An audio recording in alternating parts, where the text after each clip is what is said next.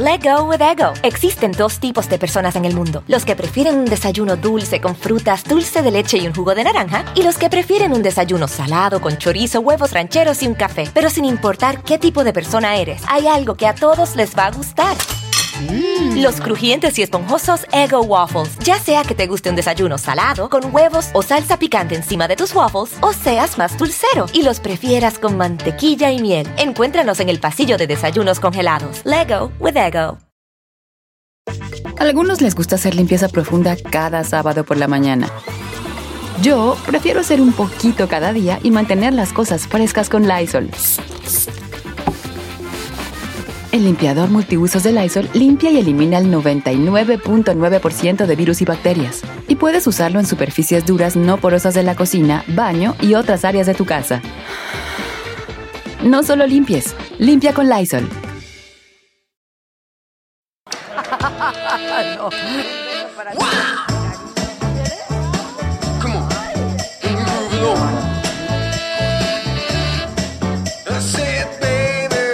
baby, Pero estos dos que viven contigo.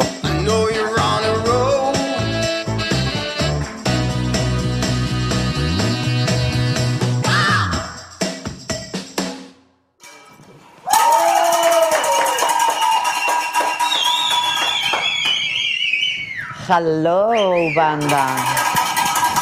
Hola, hola. Hola, hola. Ya no me gusta ese cencerro. Por favor, cambien por una maraca. Ya no puedo con el cencerro. Una matraca.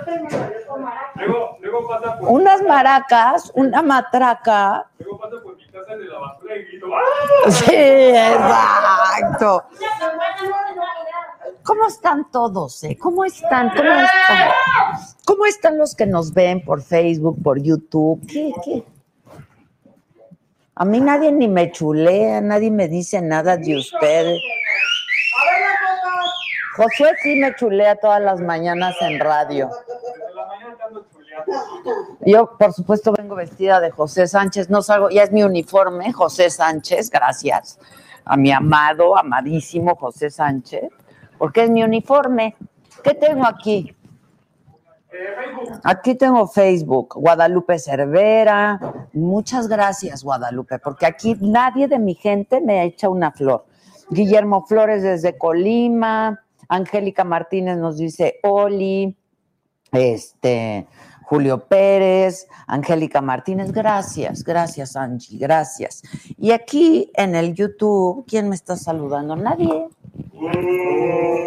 Dije, "Pa- Manda a saludar a Mr. Guzmán. Mr. Guzmán. Mr. Guzmán nos ve diferido, nos ve diferido siempre, pero nos ve todas las mañanas por Facebook, no por YouTube. Nos ve por YouTube todas las mañanas, desde las 10 de la mañana y hasta las 12, me lo dijo Adela. Diario, diario, diario. Y nos invita a café. Ahí se invitan café. Aquí no invitan ni las medias noches, ni las medias noches.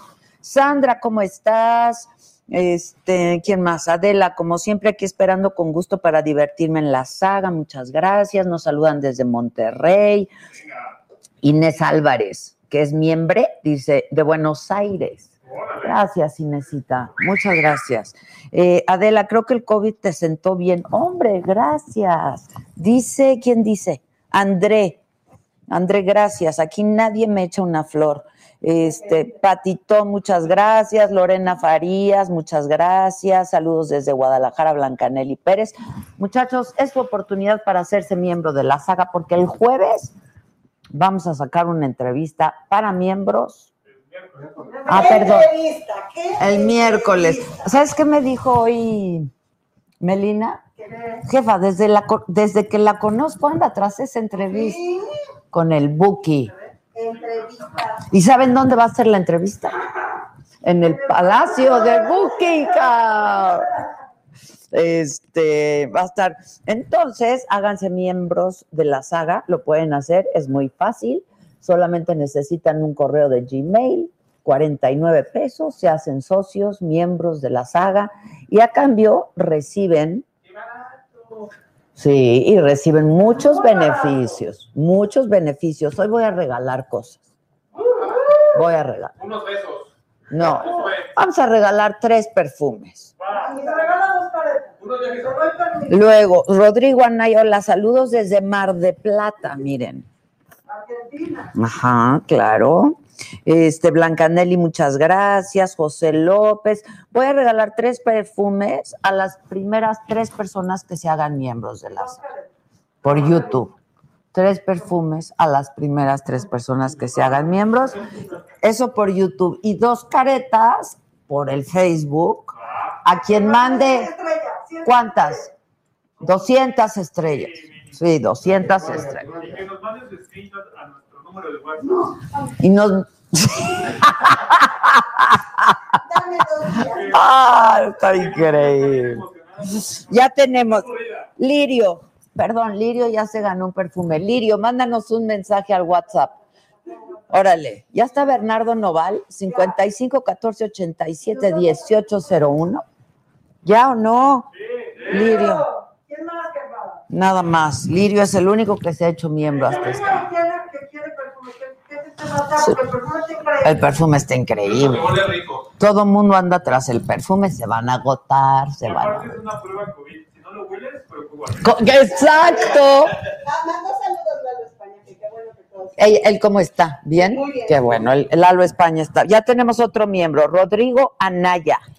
Mándanos un mensaje a nuestro WhatsApp, mi querido Rodrigo, con el screen. No, pues ya lo estoy viendo, Rodrigo Anaya.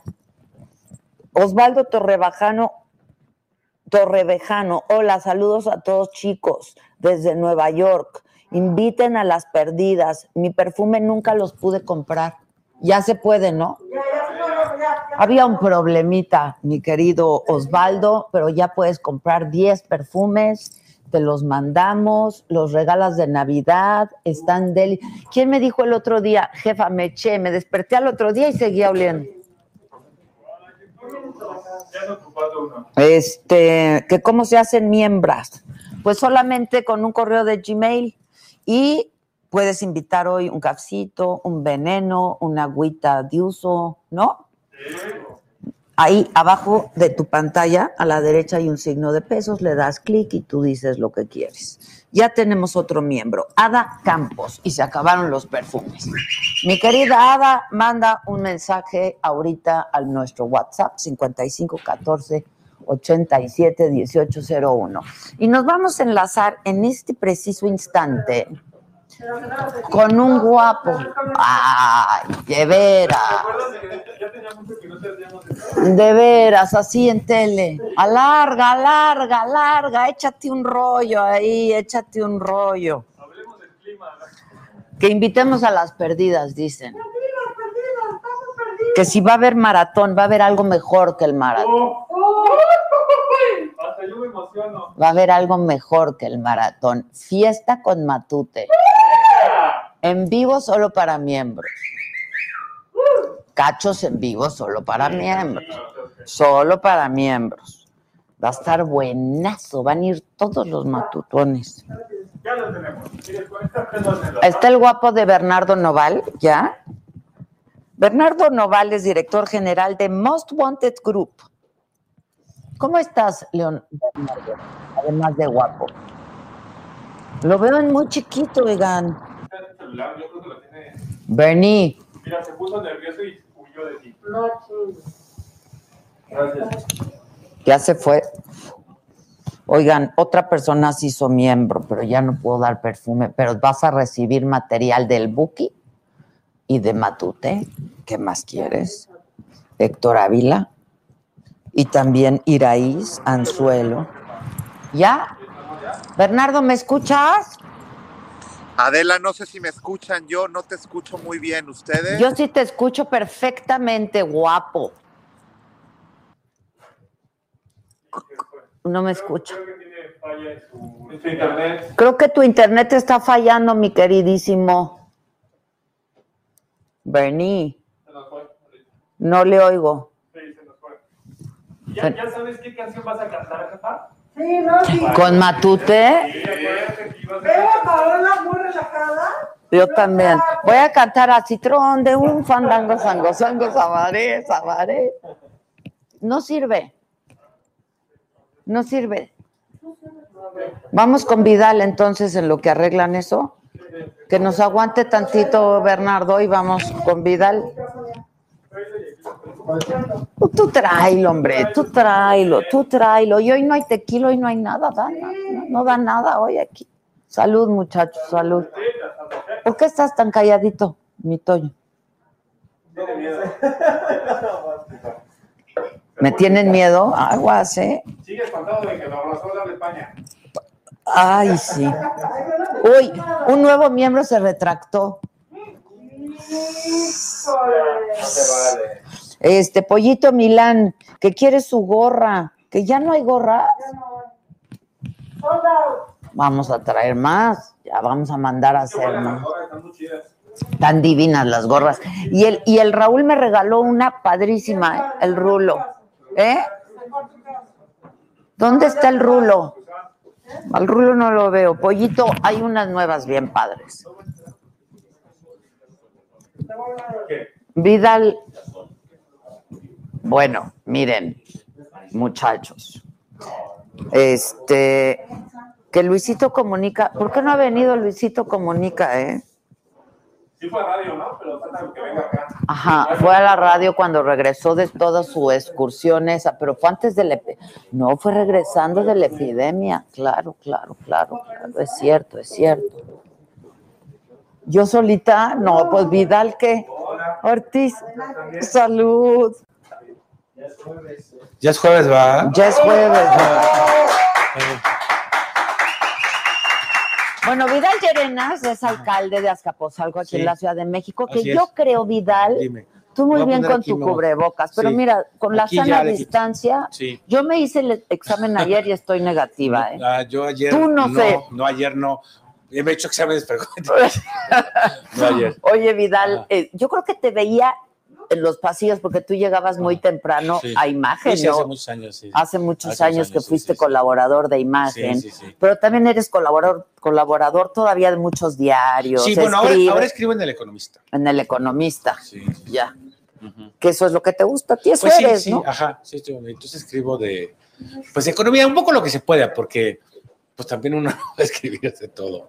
No, ya. se compromete. ¿Qué días escribes? Los viernes, los viernes. Todos los Todos viernes. todos los viernes. Oye, y mucha chamba entonces, Sí, ¿no? sí, sí, sí, sí.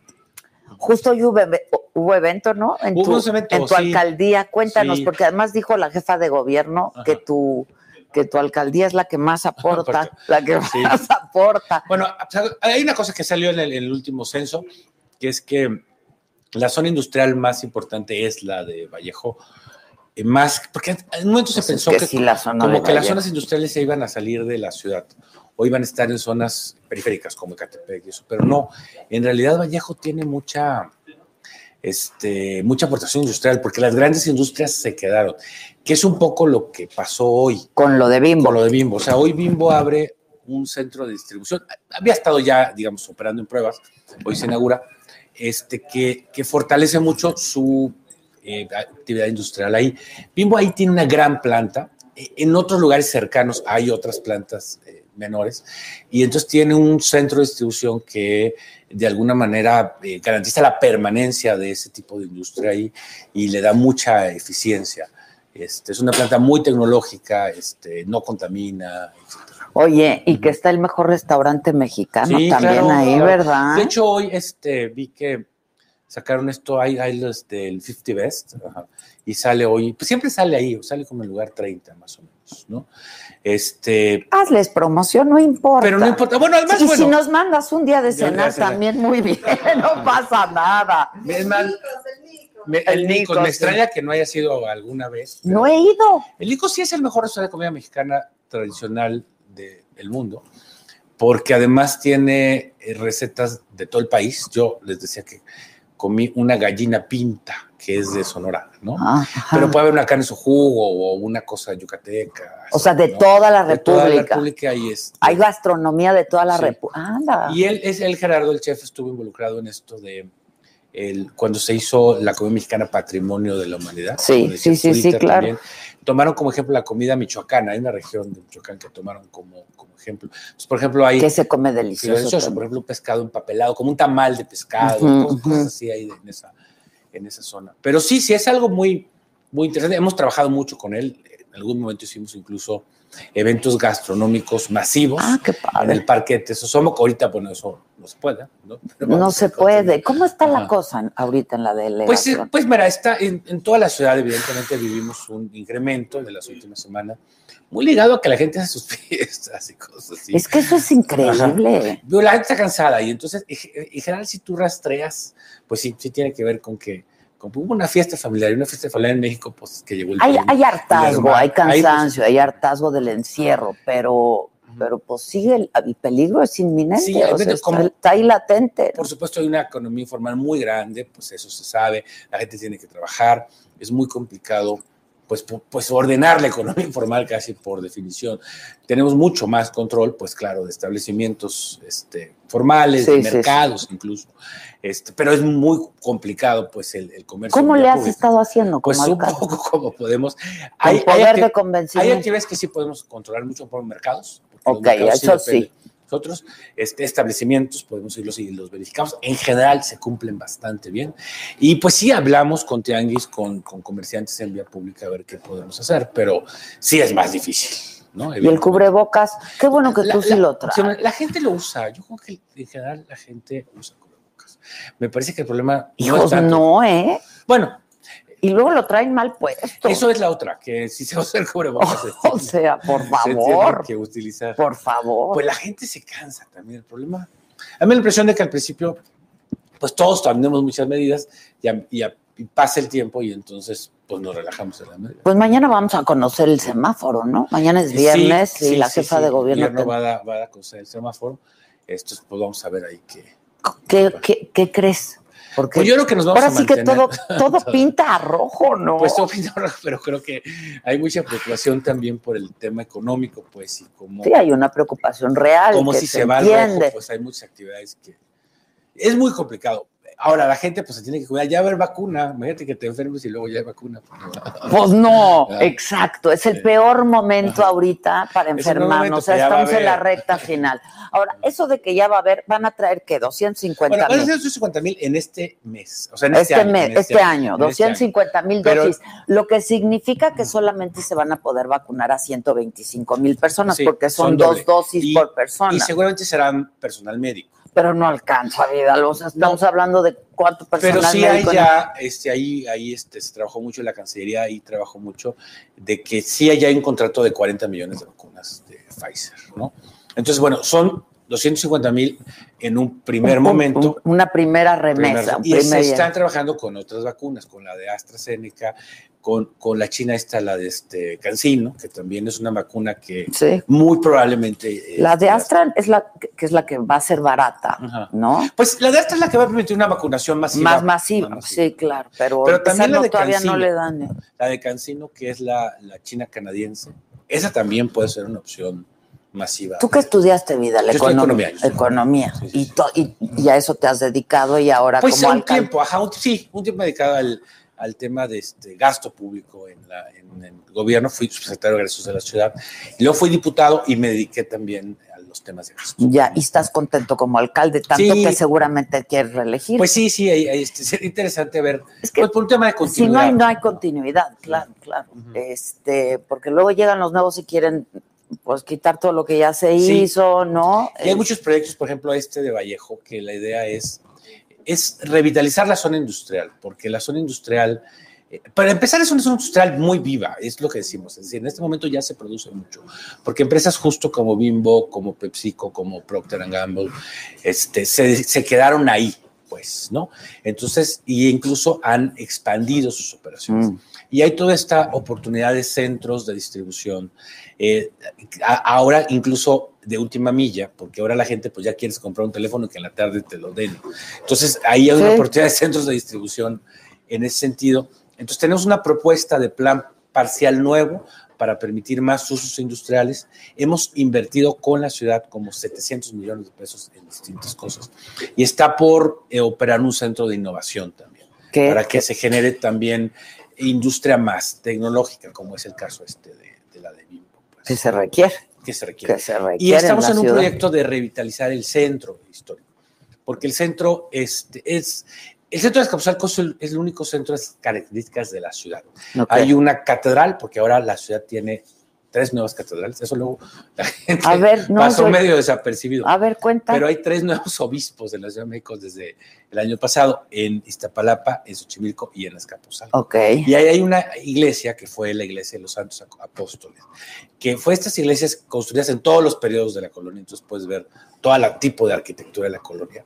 Algunas cosas muy especiales, este, retablos de Villalpando, ahí, y esa es la nueva catedral. Está junto a una casa de la cultura, eh, que fue el palacio del ayuntamiento porfiriano.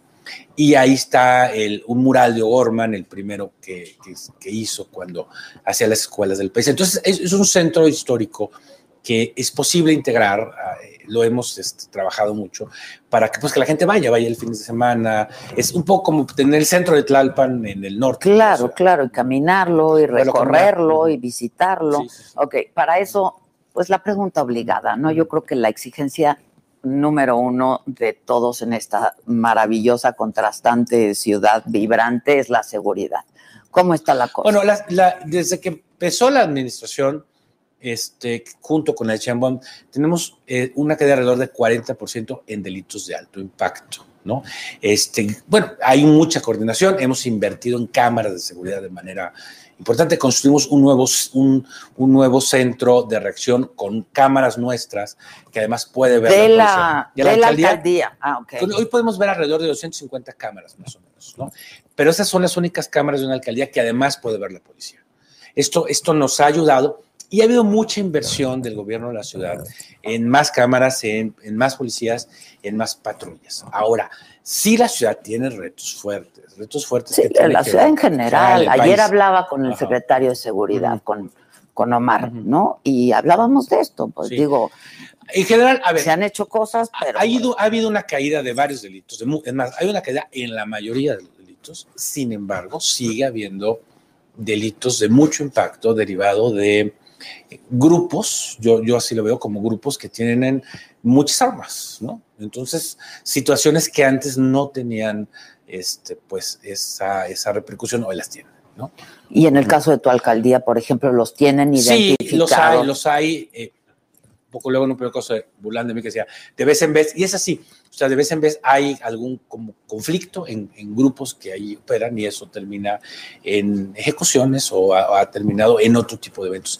Y eso pues genera un impacto muy fuerte. Sin duda. sí. O sea, saber que en un entorno cercano sucedió un- un- un- una ejecución, por más que la ejecución pues tenga que ver pues con, Con disputas, otros, con claro, otras cosas, claro, pues sí, sí impacta en la comunidad. sin duda. Y eso yo creo que es uno de los grandes desafíos. Es uno de los ¿no? desafíos. La, las- Omar, eh, la doctora Chemo, lo, lo están haciendo bien, se está trabajando mucho. Ahora sigue habiendo ese, ese tipo de cosas, ¿no?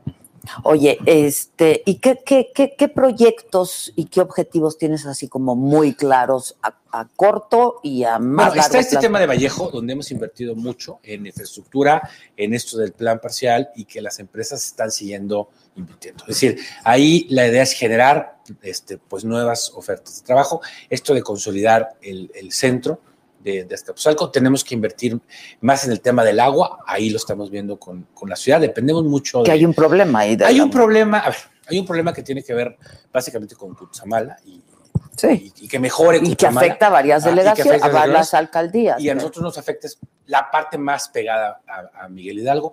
Hay que invertir también en que los pozos estén esto que se llaman sectorizados, es decir, que el agua se quede en el entorno. Entonces, hay una serie de inversiones que hay que hacer, muchas de ellas en Cochamala. De hecho, la ciudad está invirtiendo en, en la Sí, cuenca, claro. que es la que es la que provee este el líquido. Acá vamos a entrar también con un programa de cosecha de agua que, pues, por algún tiempo ahí nos, nos puede ayudar. Y tenemos un plan eh, ciclista muy ambicioso. Ah, sí, sí, sí. Ajá. Eh, tenemos ya, La ejemplo, ahorita ciclovía, tenemos una ciclovía emergente en Camarones, este, una nueva ciclovía en Avenida Escapuzalco, otra en Manuel Salazar y dos nuevos biciestacionamientos, uno en el Metro Camarones, otro en el Metro Rosario y uno más que estamos por concretar en la estación suburbana, en la estación Fortuna del tren suburbano, que además a- ahí te vas a poder ir al aeropuerto. Ok. O sea, la solución a Santa Lucía va a ser ampliar el tren suburbano que hoy llega a Cuautitlán, que vaya hasta Santa Lucía. Ah, está bien. Y entonces Azcapotzalco es un lugar muy bien eh, con buenos servicios de transporte público. Entonces la bicicleta puede ser el- la manera de hacer la última milla, pero además hay zonas muy céntricas que pueden estar este, conectadas, Conectadas. conectadas con Miguel Por Hidalgo ejemplo, o con, bueno, este, la Obra Popular, Clavería, la Ok. Nueva Santa María, esta- estas colonias están pues cerca de la infraestructura ciclista de Que Miguel está Hidalgo, muy bien. que está muy bien. Por ejemplo, la ciclovía emergente de Camarones conecta con la de ferrocarril de Cuernavaca, que pues te puede llegar a la zona de Carso muy rápidamente. Y de hecho, con el alcalde Romo vamos a inaugurar una ciclovía este sábado que nos va a conectar con otras de nosotros, otras con Cuauhtémoc. Es decir, si es un lugar en el que la bicicleta puede ser una, una buena. que ya debe de ser, Debe vida. ser. ya debe de Bueno, ser. y esperamos El- que nos llegue Romo sí le da, ¿eh? Sí, yo también, yo ¿tú también? Sí, sí, yo también, sí, sí, sí. Sí, yo ando en bicicleta. Sí, con- pues sí. Con frecuencia. Y muchas veces sí es más rápido. llegar Mucho más. Digo, más cansado también, Más pero, cansado también. Pero es alternativa. pero más rápido. Incluso la eléctrica, ¿eh? incluso las bicicletas eléctricas son una alternativa posible. Nosotros vamos, que le puedes ir dando Ajá. y luego. Puedes claro, combinar, Puedes, combinar, claro. de hecho, tenemos un programa de préstamo. de ¿Son caras? Sí son caras, sí son caras porque son caras los mantenimiento. Ahí, ahí habría que buscar de qué manera pueden, pueden este, bajar el precio, pero sí es una buena alternativa. Es una buen- muy buena alternativa, fíjate. Eh, por ejemplo, nosotros estamos prestando las bicicletas que antes tenía Uber, porque Uber salió del tema de las bicicletas y se las dio a una asociación que se llama Bicitecas. Ok. Entonces ellos necesitaban la logística para poderlas prestar. Entonces ahora las estamos prestando. O sea, la gente puede entrar a nuestra página Préstamo. y las prestamos. Ya no son eléctricas justo, o sea, le quitamos la batería, entonces se Ok. usan como, como. Eventualmente estamos viendo cómo pudieran ser eléctricas. pues, ¿no? Oye, ¿y qué, cómo, cómo, cómo las rentan? Eh, las prestamos, o sea, tú ¿Cómo vas, las prestan? tienes que identificarte que vives en Azcapotzalco o que trabajas en Azcapotzalco. También que estudias, pero pues ahorita eso no es... No, no, no, ahora sí que no es viable. Sí. Una vez que regresen las universidades, porque además hay una serie de universidades que están muy cerca de los metros y de la estación suburbano, que usar bicicleta es viable y es muy seguro. Por ejemplo, la UAM. La UAM está a un kilómetro, a dos claro. kilómetros del metro, ¿no? O el Tec Milenio. Es decir, hay, hay varias, eh, o, o el, la Escuela de Mecánica del Poli. Que es una alternativa es una alternativa fácil. fantástica. Porque el- eh, una, imagínate, una estudiante sale a las 8 de la noche, va al metro, es mucho más seguro y mucho más rápido que haga ese trayecto en una bicicleta a que lo haga caminando, por ejemplo. Oye, pero ¿y si las y si las piden prestadas, cómo las regresan o cómo Bueno, está la- estamos en eso. Porque eso luego en eso ya. La verdad es que la en experiencia... esta ciudad donde se roban las coladeras. la- en, esa- en la, en la experiencia de, por ejemplo, Ecobici es muy buena. La gente no se roba las Ecobicis. Fíjate, Ajá. Prácticamente nadie se ha robado una Ecobici. fíjate. También estas bicicletas que prestamos y las ecobicis tienen diseños, digamos, Claro, que raros, muy- como para que no parezca sí, la que compraste, ¿no? Pero pues vamos a ver ahí cómo nos... Oye, eso está muy bien, ¿eh? Por cierto, la Organización Mundial de la Salud dijo que para todos aquellos, y lo dijo hoy apenas, que hacen ejercicio, que salen a correr, a andar en bicicleta, que usen el cubrebocas también, ¿eh? Pues sí, porque, porque tiene un contacto con alguien. A ver, lo- se puede usar por tramos. El problema es que se le puede olvidar uno. Pues sí, O sea, sí. el problema de, de- de quitarse el cubrebocas en esos tramos es que llegas, hablas con otra persona y, Y ya se te olvidó, Ya se te olvidó. y ya se te Ajá, olvidó. sí, Yo creo que, por favor, usen el cubrebocas. Yo, la doctora Sheinbaum ha hecho Sí, mucho ella énfasis, ¿no? La verdad que mucho Ajá. énfasis en eso. ¿Cómo es la Van a, relación? van a regalar caretas, bueno, ya voy a adelantar lo que se va a decir ella, pero van a regalar en el metro caretas y otro tipo de cosas también para, para facilitar esto. Eso está muy bien, porque luego hay gente que me ha dicho que viaja en metro, se transporta en metro y que ve que la gente se mete al metro con cubrebocas, pero luego se lo quita. Sí, cuando pues más es importante, ahí sí, ahí sí. Ahí sí es bien sí no importante en el transporte público, por favor, Sí. por favor. Oye, pues qué padre, la verdad, No, muchas gracias por No, venir. Vida, y estemos en contacto. Sí, cómo no, este, yo creo que sí es importante lo de la continuidad y darle seguimiento Pues es- a es todos una estos oportunidad de proyectos, poder- porque si no, Seguir haciendo cosas en el mismo. y de concretarlas y concluirlas, ¿no? Así es. Buenísimo. Vidal, gracias. Muchas ¿eh? gracias. Estemos en contacto. Gracias. Muchas Nos gracias. saludamos así de lejitos. poner Sí, pues, ¿qué, qué le hacemos? ¿Qué le hacemos? Gracias, Muchas gracias. No le ofrecieron nada. Luego, por eso no nos va a mandar de cenar. Conste, alcalde, ¿nos mandas? Ajá, sí, o vamos, vamos. Sí, vamos, Órale, vamos, Ya vamos. estás. Uy, Ya- mucha gente va, es así, de veras, es chistoso, porque te encuentras ahí. a todo- Mucha gente, a mí mucha gente me ha dicho, Ajá. yo no sé cómo no he ido. Sí, sí, sí, sí. sí. Pues porque me la vivo trabajando, pero hay que ir, hay que ir. eh, Gracias, eh, gracias. gracias. Y ahí mismo está el, la, la, mm, está la esta de José José, Sí, claro, claro. atrasito. Sí. Ah, de hecho tenemos un concurso de la voz gemela de José José. La, La voz gemela de ah, la voz gemela de Para que José. la gente mande sus videos. Está cañón, sí, la ya voz mandado, ya gemela de han, José es José. hasta el 8 de diciembre, pero ya nos han mandado como 60 videos. ¿Y qué tal? Sí, tan bueno. ¿Sí? Ay, luego mándanos. Sí, sí, y lo anunciamos mando. aquí. Pues. ya estás. Gracias. Sale Vidal, muchas gracias. ¿Ya tenemos a Bernardo o no? Ya, Bernardo, la estás haciendo muy difícil, Bernie. Bernardo no vale el guapo. ¿Cómo estás, Bernie?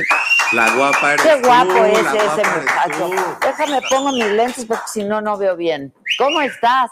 Muy bien, y tú, me encanta verte tan guapa, este look te va maravilloso. Hombre, ¿cuál look? Si estoy idéntica. No, me gusta mucho, llevo cuatro o cinco días viendo tus posteos en las redes y te es veo que me, muy ya guapa. el pelo me lo alacié. Eso, o sea, me me lo hago- te ves maravilloso. Muchas gracias, Bernardo. Tú también. Gracias. ¿Cómo nos gusta darnos cebollazos? ¿Dónde andas?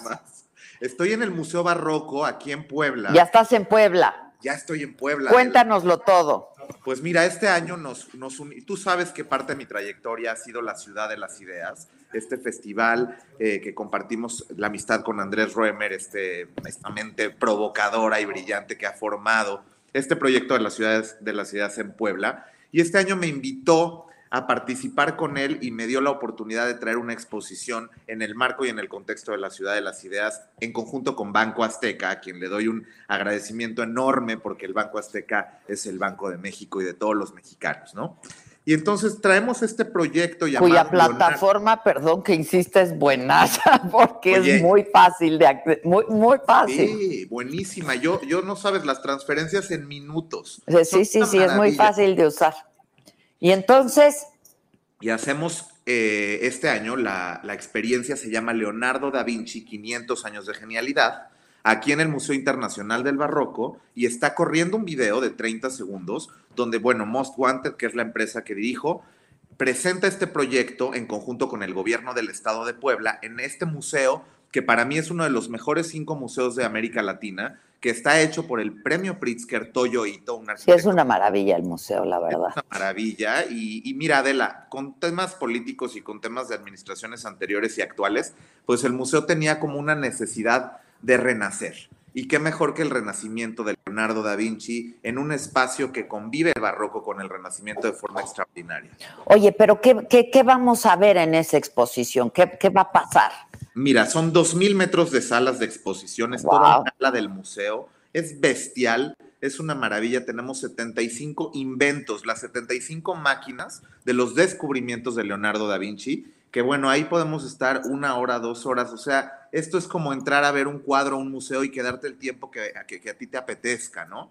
Eso es lo primero. Luego tenemos una sala enorme, completamente inmersiva, como lo que tenemos de Van Gogh Life ahí en el Monumento a la Madre, Sí. que son pantallas 360 grados que te envuelven en toda una serie de proyecciones de 30 minutos con una música extraordinaria, donde pues está la dama con el armiño, la Mona Lisa, el, el- la última cena, el hombre Vitruvio, y bueno, todos, toda la plástica y toda la gráfica de Leonardo da Vinci, que es maravillosa, Adela. Y eso dura 30 minutos, es una experiencia inmersiva porque hasta olfato está ahí, ahí tiene su, su aroma y entonces puedes oler, puedes sentir, puedes reconocer tus sentidos eh, en, esta, en este espacio. Y la última sala, Adela, bueno, antes pasas por una de anatomía que te cuenta la historia pues, de- de- del cuerpo humano y todos los descubrimientos que él hizo con respecto a eso, porque pues él fue un polimata y Pues fue alguien que un cambió el mundo realmente, un genio.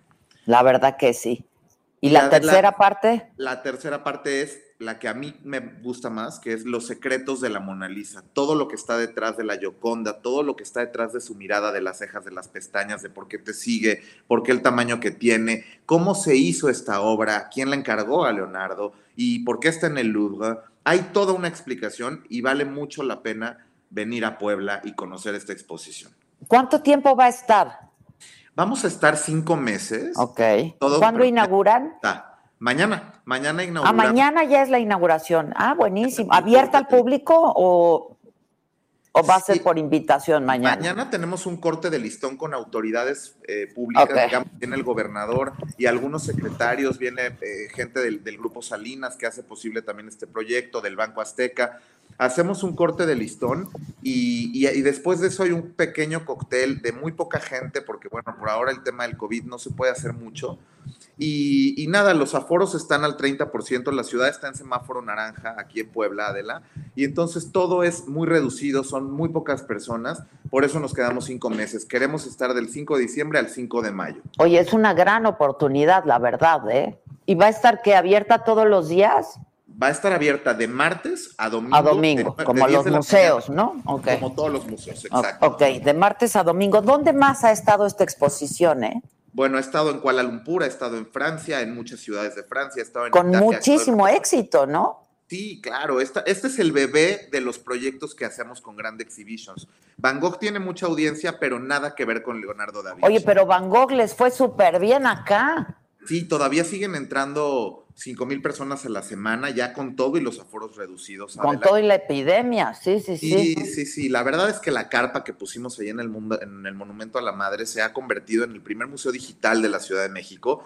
Y bueno, pues tú sabes que ahora esa es la tendencia y también creo que ya va a, a la baja, porque ahora vienen otras tendencias y otras nuevas, muchas tecnologías para acercar a la gente a la cultura y las artes. Cuando te adaptas a una ya salió la otra, ¿no? Y te, y te rebasó. Exacto. Oye, está padrísimo y la verdad es que Puebla está muy cerca de la Ciudad de México, es una gran oportunidad para verla. Entonces, inaugura mañana y se queda hasta diciembre. Y se queda hasta mayo, hasta el Eh, 5 de- perdón, hasta mayo. Sí. Se inaugura, ya estoy como la como la, la de hoy en la mañana en radio. Se inaugura mañana, que es 4 de diciembre, y se Sí. queda hasta mayo. hasta el cinco 5 de meses. mayo. Ok, ya estás. Buenísimo. Si la gente quiere saber, tiene que reservar o cómo se hace, a dónde pueden ver de qué trata. Pues me voy a echar el comercial ahora. sí. Viene, viene, Síganos- viene.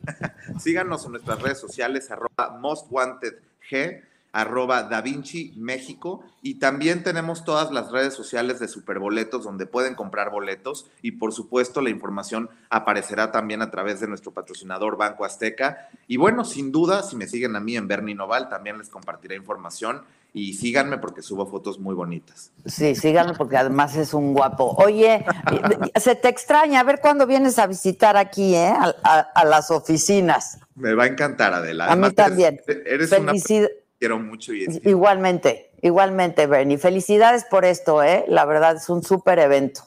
muchas gracias, Adela. Estamos aquí en Puebla. Sí, por ahí nos vemos. Gracias, Un gracias. beso a ti, por supuesto.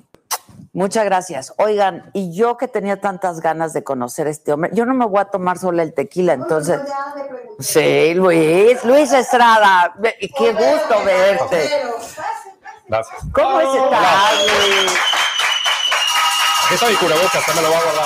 Claro, yo también, pero lo dejé ahí, Muy pero bien. mira, hay sana distancia. Luis, sana hay distancia. sana distancia. Qué bueno que sí usas el cubrebocas. Por supuesto. ¿Cómo estás? Muy bien, ¿y tú? Gracias por la invitación. Sí te vas a tomar un tequila Por conmigo porque yo no me lo voy a tomar sola, ¿no? Por supuesto. Oye, ¿cómo has estado? Con Muy bien, mucho gracias. trabajo, ¿no? Pues todos los días. Todos los días con un marcaje personal al presidente y al gobierno, ¿no?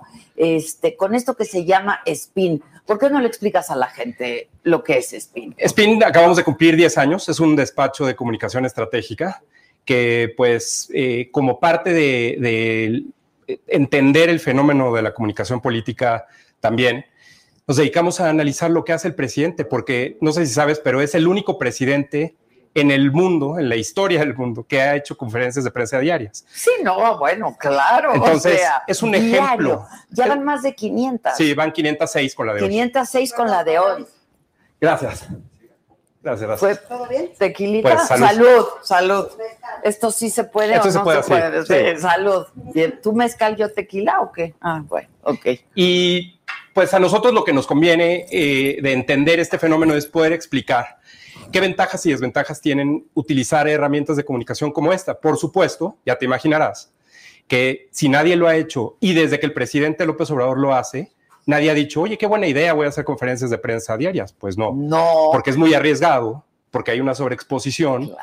y porque todo lo que pasa y cada vez duran más, ahorita platicaremos de eso, pues obviamente extiende el riesgo y amplía el riesgo y bueno, pues ahí está. Entonces, Claro. es, es, eh, meramente una cuestión de interés, por una parte académico, pero también por otra parte práctico para ejemplificar lo que se debe hacer y lo que no se debe hacer. Ahora, esto lo vienes haciendo hace 10 años, administraciones pasadas, pero esto, este modelo es novedosísimo, ¿no? Pues sí y no, porque a fin de cuentas, lo que el presidente hace no es informar, no es un mecanismo Sí, de transparencia, sí, no es un mecanismo de rendición de cuentas. Entonces, en realidad es como si nos fuéramos al pasado a ver esto que antes se hacía, que era grillar, platicar de la política. encanta. Sí, Qué cómodo se siente, ¿no? Pues sí. Tú dices, Opinar. nadie lo hace Sí. porque es bien arriesgado. Claro. O sea, estar hablando tres horas día. O sea, creo que el récord es tres horas, ¿no? tres horas, doce minutos. Tres horas, doce minutos. Yo ese día, eh, o sea, me metí a bañar, salí, reg- llegué a la radio, empecé la radio. Oye, les digo, les digo, amigos, es como ver un partido, bueno, escuchar en radio un partido de fútbol de esos de la segunda división de los setentas, tiempos extras, penales, Sí, y todavía sí, no sí, acaba, ¿no? Sí, y nadie lo hace porque sí es muy arriesgado, Muy arriesgado. pero el presidente se siente muy cómodo haciendo esto. Claro, porque a fin de cuentas, lo que el presidente busca hacer no es informar, sino realmente repetir y repetir y repetir. Eh, pueden ser sus opiniones, pueden ser lo que le gusta mucho, que es como anécdotas históricas. Ajá, eso le encanta. que él mismo ha dicho que no son ciertas algunas, imagínate. O sea, es la visión de la historia como él la tiene. Entonces regresa a eso, o pues lo que ahora también tiene otra, otra vertiente que es atacar a enemigos reales, imaginarios, que pues a fin de cuentas también eso le da para extenderse. O sea, el, el récord es una respuesta a una periodista ¿Cuánto? más de una hora. No manches, Luis. Cu- ¿Cuál fue la pregunta? Ni la contestó. O sea, fue- eh, eh, eso fue lo mejor. Es que es, precioso Claro. esto. Esto es, es, es- es demencial. Claro, entonces pues eso le da al Contesta presidente. lo que quiere. Por supuesto. Bueno, de entrada le preguntan lo que él quiere, porque también hay que decir quiénes asisten. Fí- Fíjate, nosotros vemos que en la primera fila, el 54% de la probabilidad de la pregunta es si te sientas en primera fila y 23% en la segunda fila. Ok. Todo eso estaría muy bien. En la Casa Blanca, los que se sientan en la primera fila son los medios con audiencia. Ok. Los periódicos, la- las televisiones, los, Las grandes cadenas, Claro, los, todos los con audiencia y, y patrocinadores, ¿no? Pero aquí no. Aquí El supuestamente Lord Molécula, ¿no? supuestamente llegas y tienes que apartar lugar. Entonces empezaron a llegar cada vez más temprano. Primero a las 5 de la mañana, luego a las 4 de la mañana, luego a las 3 de la mañana, pero ni así. Entonces, 40% de las preguntas son de medios, entre comillas, digitales. Sí. O sea, ni la tele ni el radio. No. Y entonces son medios que no tienen audiencia, que no tienen patrocinadores y le hacen preguntas que A leen. modo, que leen a veces leen, oye, a veces leen, leen mal. Leen mal. Yo también a veces digo, por lo Una menos ensayadita, ¿no? apréndanse la pregunta, ¿no? Claro. Y entonces, pues eso le permite al presidente, cuando tiene un problema de coyuntura, que entonces hace dos, o le da la, la- la pregunta a alguien de los que está en primera fila, o de plano dice, hay una lista que se quedó pendiente Ajá, ayer. sí. Y entonces, pues en la lista ya está todo, o podría parecer que está todo acá, Sí. Oye, ¿y tú te echas la mañanera diario? todos los días. Todos los días. Sí. ¿Y tu equipo de trabajo? ¿Cuántos son? Somos ¿Se turnan? No, no, no. Lo que pasa es que luego nos dividimos qué es lo que tenemos que hacer. O sea, vemos la versión estenográfica, vemos el video y contamos y checamos todo. Quiénes van, quiénes preguntan. Todo, todo. ¿Cuánto O sea, Hay un dura? marcaje personal ahí. Cada 15 días publicamos una infografía en Spin Ajá. donde vamos actualizando eh, todos los temas. Fíjate, hoy, por ejemplo, eh, hace siete años el presidente López Obrador le dio un infarto. Hoy hace siete Hoy años. hace siete años. Ok. Y hoy justo se cumplieron 500 días, hoy, que el presidente dijo en una conferencia que iba a entregar sus análisis de salud y no lo ha hecho. No lo ha hecho. No lo ha hecho. Él dijo, sí, lo voy a entregar, pues este, aquí se los paso, no hay ningún problema. no los ha entregado. Nadie se los pidió. No, él solito. No dijo, es obligatorio, pero él dijo, lo voy a entregar. voy- Y como eso, hay muchas promesas, muchos compromisos que queda de entregar información y no lo hace. Entonces, el presidente puede hablar, hablar, hablar, pero a fin de cuentas no hay un sustento, Ok. que esa es otra. ¿no? Y a ti te toca ver la mañanera. Yo la veo Yo y luego la, veo, yo leo también la veo. y luego la vuelvo a leer Que a completa la veces, a veces me pongo de muy mal humor. ¿Por Tengo que, sobre todo los martes, con el pulso de la Ah. salud, ¿no? Este, me pone muy mal, muy mal. Ahora, así como en Estados Unidos a Trump le siguen el marcaje, cuántas mentiras Sí. ha dicho, este, pues lo mismo están haciendo ustedes en Sí. Spin, ¿no? Fíjate, un poco son la- la o idea es- medias verdades, o La idea es claramente de, de lo que hace Washington Post y nosotros clasificamos en cuatro categorías. que son. La primera es promesas como si fuera promesas de campaña. Eso es muy importante para el presidente porque es como si estuviera en campaña permanente. Todo es para el futuro. Sí. Ya va a llegar la vacuna, vamos a construir ese hospital. Por ejemplo, hoy estaba hablando con unos medios en Sonora en la mañana y le estaba platicando de una carretera. La carretera se inauguró en diciembre, en, sí, en noviembre, diciembre, noviembre del 2018. Hace dos. Sí, con el, todavía el presidente Peña. Y faltaba un tramo. El presidente le preguntaron, oiga, presidente, ¿cuándo va a estar esta carretera? Dijo, para abril de 2019. Le volvieron a preguntar en mayo, en junio, en julio, etcétera. La carretera hoy todavía no está. No, es, no está. Dijo que iba a estar en abril de 2019. Ya va a ser abril de 2020 y la carretera todavía no está. Ok. Y faltan 500 metros. Cuando el presidente dijo la fecha y vio que llegó la fecha y no la cumplió, empezó a decir que es precisamente porque él da la fecha que entonces hay quienes chantajean y entonces los contratistas quieren quedar mal con él y entonces por eso no se está construyendo. Y en fin, la carretera no está terminada. ¿Eh? No, no, no, no. Entonces, bueno, esa es una. El, presidente puede decir, ah, sí, para eso vamos a construir 50 hospitales. Claro. Bueno, pues hay que esperar a que se construyan. Entonces, Claro. promesas. Compromisos. Cuando alguien le dice, oye, presidente, tal, ah, sí, va a venir la secretaria de la función pública y te va a dar un reporte. Ella te va- sí. Vamos a decirle a la secretaria que venga, ¿no? Pero pues igual y la secretaria no va, igual y la reportera o el reportero que lo preguntó no va, o igual y va, pero no le dan la palabra, Exacto. en fin. Entonces, eso es también darle la vuelta. Las dos que te acabo de decir son para dar la vuelta. Sí. La tercera, que es la favorita del presidente, Es. son las que no se pueden probar. Y es así. Saca el pañuelo, ha sacado el pañuelo blanco más de 16, según yo, 16 veces, diciendo ya se acabó la corrupción. ¿Ya se acabó la corrupción? No, no. Bueno, pues ojo. No sé. Ojalá, yo no, creo que yo creo que nadie puede decir que se acabó la corrupción. Claro, es que es bien poco, o sea, pues. O ya ¿cómo lo vivimos en un auténtico Claro. Estado de Derecho. De- sí, claro. Bueno, entonces, fíjate lo que causa esto. Por supuesto, son las que más dice, ¿eh? son las favoritas del presidente. Pues sí. Porque entonces los que- seguidores del presidente dicen, por supuesto, claro que sí. Y los que no, dicen, no hay forma que esto pase. Y eso genera debate. Y eso es lo que da de qué hablar. El presidente Todo el es justo día. lo que quiere. Todo el día estás hablando de eso. que estén hablando Claro. de eso. Y las falsas, que ya sabemos, bueno, pues Eso es mentira. la- el fraude del 2006 que no ha podido probar, eh, cuando dice, eh, eh, déjame pensar una, ah, por ejemplo, no sé por qué, dice el presidente, y lo ha repetido varias veces, eh, el Estado ya no es el principal violador de, los, derechos, humanos. Lo dijo en el, En el informe lo volvió a en decir. el informe. Adela, por definición, No hay el otra Estado manera. es el único que puede violar Claro. derechos humanos, no es que no sea el principal. Claro, sí, claro. Oye, una asesoría ahí. Sí, sí, sí, ¿no? sí. Y como ¿O esas ¿Es el. Estado o no hay violación de derechos humanos? Entonces, fíjate, esas cuatro categorías, vamos viendo en la versión estenográfica, dice 79 en promedio por conferencia.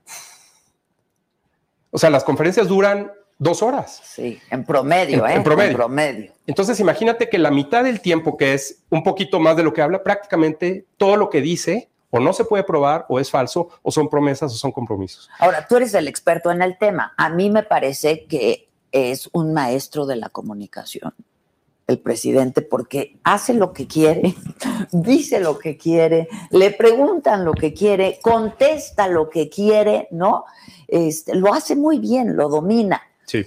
pero no sé, le está funcionando el, el modelo de comunicación. Mira, aquí el, el- el punto justamente de esto, de estas afirmaciones que te digo, son 79 por conferencia y en total van cua- 40.500 en estas conferencias. Ok. En dos estas años- 505 o 6. 506. En dos años, 40.500, solo las conferencias. El Washington Post, el conteo que le lleva a Donald Trump, que acaba de hacer el último corte. ¿Cuántas van? 23 mil en cuatro años. No manches. En todos sus eventos, incluyendo todos los tweets. O sea, el doble en la mitad del tiempo y solo en las conferencias. Entonces, imagínate, ¿por qué? Pues porque obviamente está todo el tiempo improvisando en la conferencia. Todo el tiempo. ¿no? Y Comete la- errores. Mira, la consecuencia más grave de eso es, el presidente sí, puede hacer lo que quiera porque es el presidente. Y obviamente, pues va a llamar a los medios. Pues lo que diga el presidente, como lo diga, en donde lo diga, va a ser importante. Pero si no hay un sustento de lo que dice, si no hay un documento que respalde lo que está diciendo, o cuando los medios le han preguntado al presidente, oiga, eh, digo, a presidencia, pues, Sí, sí, al gobierno, sí. oiga, este, ¿dónde está el documento donde dice que, por ejemplo, él dice que hace poco reveló que cada martes se hace pruebas de COVID, Sí, sí, lo dijo. Sí. hace como un mes. Y hoy lo repitió. Le pidieron por transparencia las pruebas, no eh, en términos de, de los datos personales, dijeron que eran inexistentes. ¿Cómo crees, Luis? Entonces, o sí O, o, no. no. Y hoy lo volvió a decir que él se hace pruebas con mucha frecuencia. Entonces- que cada semana se hace pruebas. Entonces, si no tiene respaldo, no alcanza a ser publicado en los medios serios, obviamente. Los medios con audiencia, los medios con patrocinadores. Sí, claro, porque claro. los medios van a buscar siempre mantener su reputación a través de la publicación de cosas que son ciertas. Claro, Y si el presidente no respalda lo que dice, no lo publican. Se ha quejado como tres o cuatro veces diciendo, pues es que lo que digo aquí no sale en la tele, no sale en los periódicos. Pues es que no, ¿cómo lo comprobamos? Pues si no tiene forma Claro. Claro. Y lo contrario entonces es a lo que sí hay pruebas que publican los periódicos, sobre todo, ya sabemos, Reforma, Universal, el- Letras los Libres, pasquines. se va sobre ellos. ¿no? Se va sobre ellos. los que es un poco también lo que hace Donald Trump con, con la prensa Es- en claro, Estados Unidos. ¿no? Claro. Oye, pero ¿le ha funcionado? Por ejemplo, hoy este, decíamos en la radio que pues él tenía sus datos de las encuestas, ¿no? Que siete de cada diez personas están contentas con su desempeño y Sí. el nivel de aprobación, etcétera. Y que se hizo a través de una encuesta telefónica. ¿No sabes la cantidad de gente que nos habló a decir que la opción 5 era que, que la opción 5 era, ¿cómo te parece no el desempeño del presidente? Buena, este, mala y muy mala. Y la opción muy mala era aprieta el botón 5. Y cuando apretabas el la opción 5 te decía, esa opción no es válida. No, bueno. Te lo juro, güey. Yo pensé que era un meme. Y no. Increíble.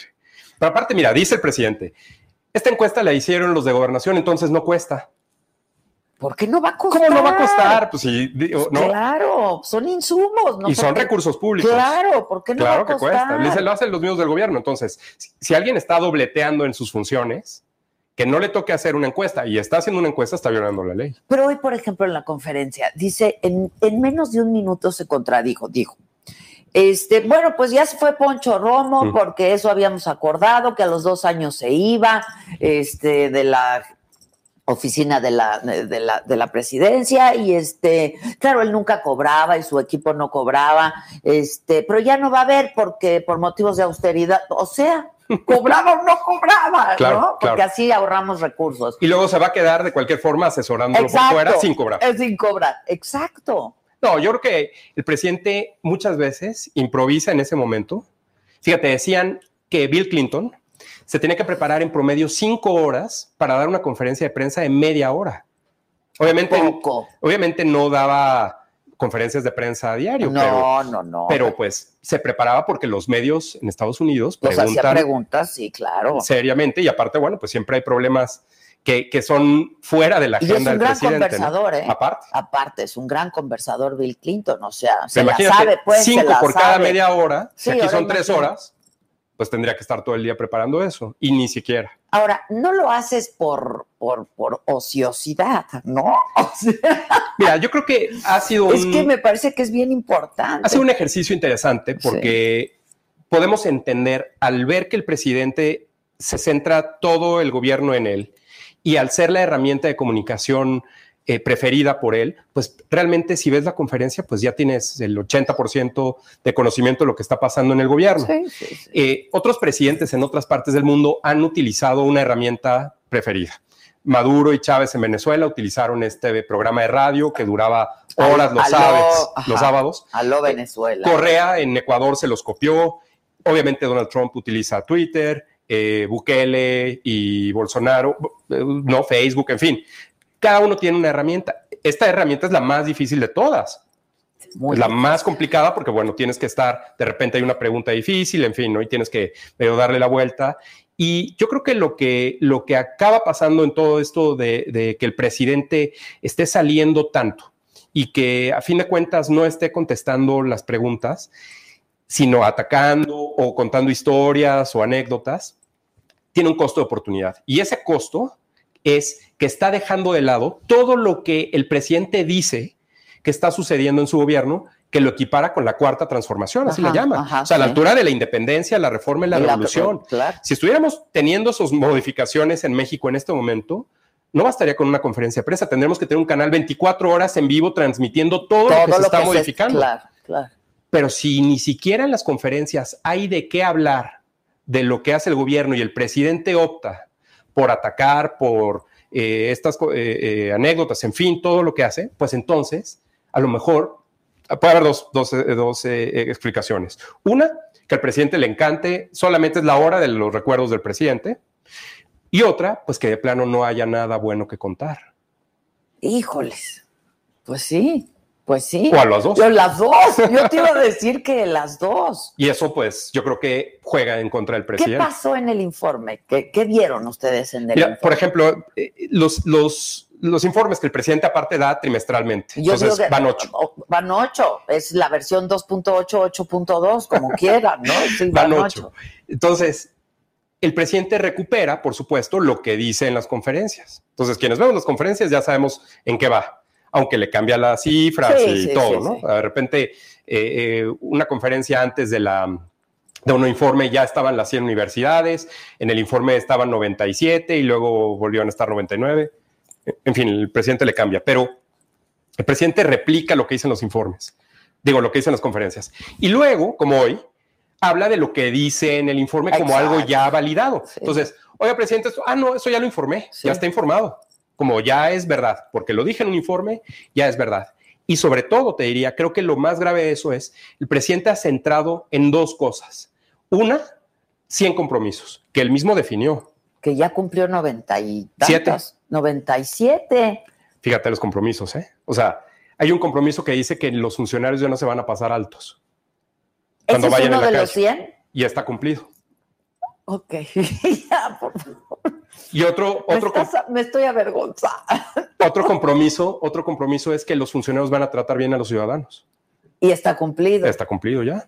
Entonces, cuando estás hablando otra vez de lo que él dice, una cuarta transformación, y el presidente Sí, eso no puede dice, estos son cuarta 100 transformación". compromisos, que aparte ya sabemos, está incluido, ya se acabó la corrupción, ya eh, eh, vivimos en un estado de derecho, en fin, pues entonces, que no se pueden probar, pues imagínate, o sea, el presidente de todo No lo que se puede puede ser su gobierno, no se puede. lo reduce a 100 compromisos, se enfoca en esos 100 compromisos que los fue monitoreando cada informe, cada informe, cada informe, y entonces llega la fecha que había puesto, primero de diciembre era como el punto de inflexión, dijo, ese día todo va a estar, los 100 compromisos van a estar y eh, las, van a estar sentadas las bases de la cuarta transformación, como te digo que la llama. Entonces, obviamente los 100 compromisos faltan tres, que los claro. tres son eh, descentralizar el gobierno, Ok, que, que, eso pues, no se va a poder no va a pasar. hacer, no va a pasar. este, eh, Que era de los primeros que iba a cumplir, ¿eh? claro, pero bueno, la gobierno. pandemia siempre es un buen... Claro, claro. Energías renovables, Uf, que pues no es fan, eso no se va a hacer. pues no claro. creo que suceda, y cambiar la versión de Ayotzinapa, Mm. que también lo veo Dijo difícil. que es un pendiente. Sí, Ajá. los tres son pendientes. Lo demás, todo reducido a esos 100 compromisos que él mismo puso y que entonces todo su gobierno reducido a 100 compromisos y pues de ahí el avance. Entonces daba lo mismo si el presidente decía el 1 de diciembre, el 15 de mayo, pues si yo digo cuándo están cumplidos y cuándo no, pues da lo mismo la fecha. Pero es importante la fecha del 1 de diciembre porque es realmente como el arranque de las campañas. para Claro, pues estamos pensando en el año que entra. 2021, claro. ¿Cómo lo ves tú el 2020? ¿Qué ves? Mira, va a ser difícil. El, presidente... el otro día hablábamos de las encuestas, del Sí. nivel de aprobación que tienen las, las encuestas, ¿no? Sí, mira, hay un debate, hay un debate sobre si el presidente tiene una aprobación alta o no. Eh, lo que pasa desapercibido es que el presidente tuvo una votación muy alta, Altísimo. tuvo 53%. Ni Salinas tuvo 53%. Sí, altísimo, altísimo. Entonces, ningún presidente en 36 años, 53%. Llega eh, el presidente López Obrador y tiene 53 y arranca con casi 90 de aprobación. 90. Y se ha venido recortando, casi a la mitad. Y más en este año en crisis de pandemia económica y de seguridad, que porque el presidente Ni no hable, no, ¿eh? no No, desaparece. no, sí. ¿no? Entonces, esa caída en la aprobación en todos estos meses, especialmente en este año, pues obviamente lo tiene, yo te diría en la línea de flotación. Evidentemente la línea de flotación es más alta, pero aún así en segundo año llega por debajo de lo que obtuvo Salinas y llega por debajo de lo que obtuvo Calderón, lo cual no le ha de gustar mucho tampoco. Sí, no le da Ninguno de los dos, ¿eh? Pero, Y Calderón llegó muy abajo. pero empezó con 36 Exacto. Calderón. Calderón empezó abajo. Entonces, tenía ya una- un incremento en la aprobación. En realidad, prácticamente todos los presidentes al segundo año llegaron con un incremento en la aprobación. Y este no es el caso, no, aquí porque está. era muy alto. Entonces, pues, nada más había está en su bajar, nivel. ya no había para subir. Está en su nivel, Ya. pero no ha subido. Entonces, realmente tener ese nivel, pues en la raya, y sobre todo, las encuestas publicadas lo muestran, que él está evaluado positivamente, pero su gobierno y sus acciones de gobierno no, siempre por debajo de ese 53%. Entonces, la gente va a votar por lo que le suceda en el momento o durante una evaluación de todo lo que le ha pasado en este año. Entonces, va a estar difícil. Yo creo que si el presidente se está confiando y cree que así va, como ser, está, va, va a ser muy local, ¿no? Y aparte es local, claro. Exacto. Y ahí, este, pues las consideraciones para votar van a ser locales. Claro, ¿no? los gobernadores, los diputados locales, los alcaldes, siempre hay un efecto de contagio. La gente vota igual. 85% de la gente vota igual toda la boleta. Entonces puede haber un efecto del contagio en la elección de gobernador para todas para las demás. todo lo demás. Y pues evidentemente, si ahorita hacen encuestas, Morena está en primer lugar en todos lados, pero las campañas todavía no empiezan. Entonces hay que esperar a ver cómo sea justo lo que dices, las dinámicas locales y ver cómo los gobernadores hacen campaña, pueden prevalecer, en fin. Entonces yo creo que va a ser difícil. Si el presidente cree que con esto la va a librar, yo creo que está justo y por eso está intensificando eh, su forma de hablar en las conferencias. Oye, es- hay un tema que a mí en lo particular este, me interesa muchísimo, que es el asunto de, eh, de género, ¿no? De las mujeres. Que justo comentaba, no sé si hoy o ayer, este, que es un tema que al presidente lo hacen no sentir cómodo. ¿no? No, si- no se siente cómodo. Eh, ¿Cómo lo aborda y qué han analizado ustedes de cómo lo aborda en las mañaneras? Fíjate, yo creo que un punto eh, clave de este debate fue cuando la marcha del, Sí, del claro, marzo. claro, claro. Le preguntaban al presidente sobre el tema de mujeres y el presidente le daba la vuelta hablando de la rifa del avión, porque así decía, no era la rifa del equivalente, como fue. Claro, O sea, la rifa no, avión, Bueno, que todavía sigue todavía en el, en el informe dijo, se rifó el avión y ahí sigue Falso. el avión. Y es falso, ¿no? ¿Estamos de acuerdo que es falso? Claro. O sea, O sea, el avión ahí sigue. Entonces no eso todavía, todavía le daba más molestia. Le preguntaban, oiga, presidente, ¿usted es feminista? Le han preguntado. Dice, yo soy humanista. ¿Qué le cuesta decir si es? Que sí es. Si no es, entonces, entonces no, no puede, tiene que tener respuestas preparadas. A eso vamos con la preparación de las respuestas. Y, y un poco más elaboradas. Por ¿no? O supuesto. sea, Técnicamente, ¿no? no, exacto, con un poco de sofisticación. Y entonces lo que hace es delegar las preguntas y delega a la secretaria de gobernación y al gabinete. Fíjate, ahí te van nada más para, para contextualizar. El presidente presume que tiene un gabinete paritario, mitad hombres, mitad mujeres. 74% de las participaciones de del hombres, gabinete son de hombres. Son de hombres, claro. Y el otro 26, si quitamos a la secretaria Olga Sánchez Cordero, la ¿Cuántas secretaria de? Gobernación, pues menos de la mitad, o sea, sería 15%, o 85 contra 15. El presidente simplemente no tiene en áreas que a él le interesa eh, comunicar, porque bueno, repito, es el- la herramienta preferida del gobierno, pues no invita a las mujeres de su gabinete porque pues a lo mejor los temas no son eh, de interés para él, no lo sé. No, Yo tampoco lo sé, pero por ejemplo, no habla de violencia de género. Cero, cero menciones. Cero, cero Cero menciones. en las 500. Nunca ha dicho violencia de género. Yo creo que no sabe bien. Le preguntaron en la las semana pasada. 506. Cero, cero veces violencia de género. Porque le preguntaron, sí, creo que fue esta misma semana, que si era lo mismo el homicidio que el feminicidio. Y dijo que sí. En lo general, sí. Y después la, La, secretaria, sí, lo corrigió y le dijo no. corrigiéndole la plana. Imagínate eso, su propio equipo.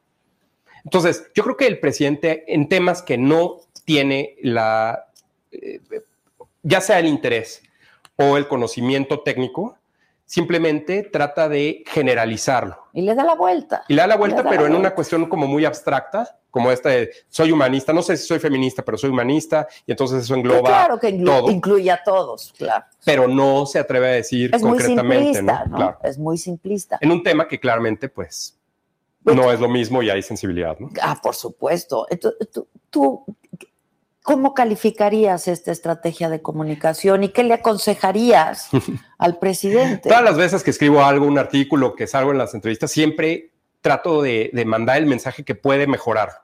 A o sea, siempre. A ver, Pero mira, preguntan, ¿al presidente le sirve? Claro.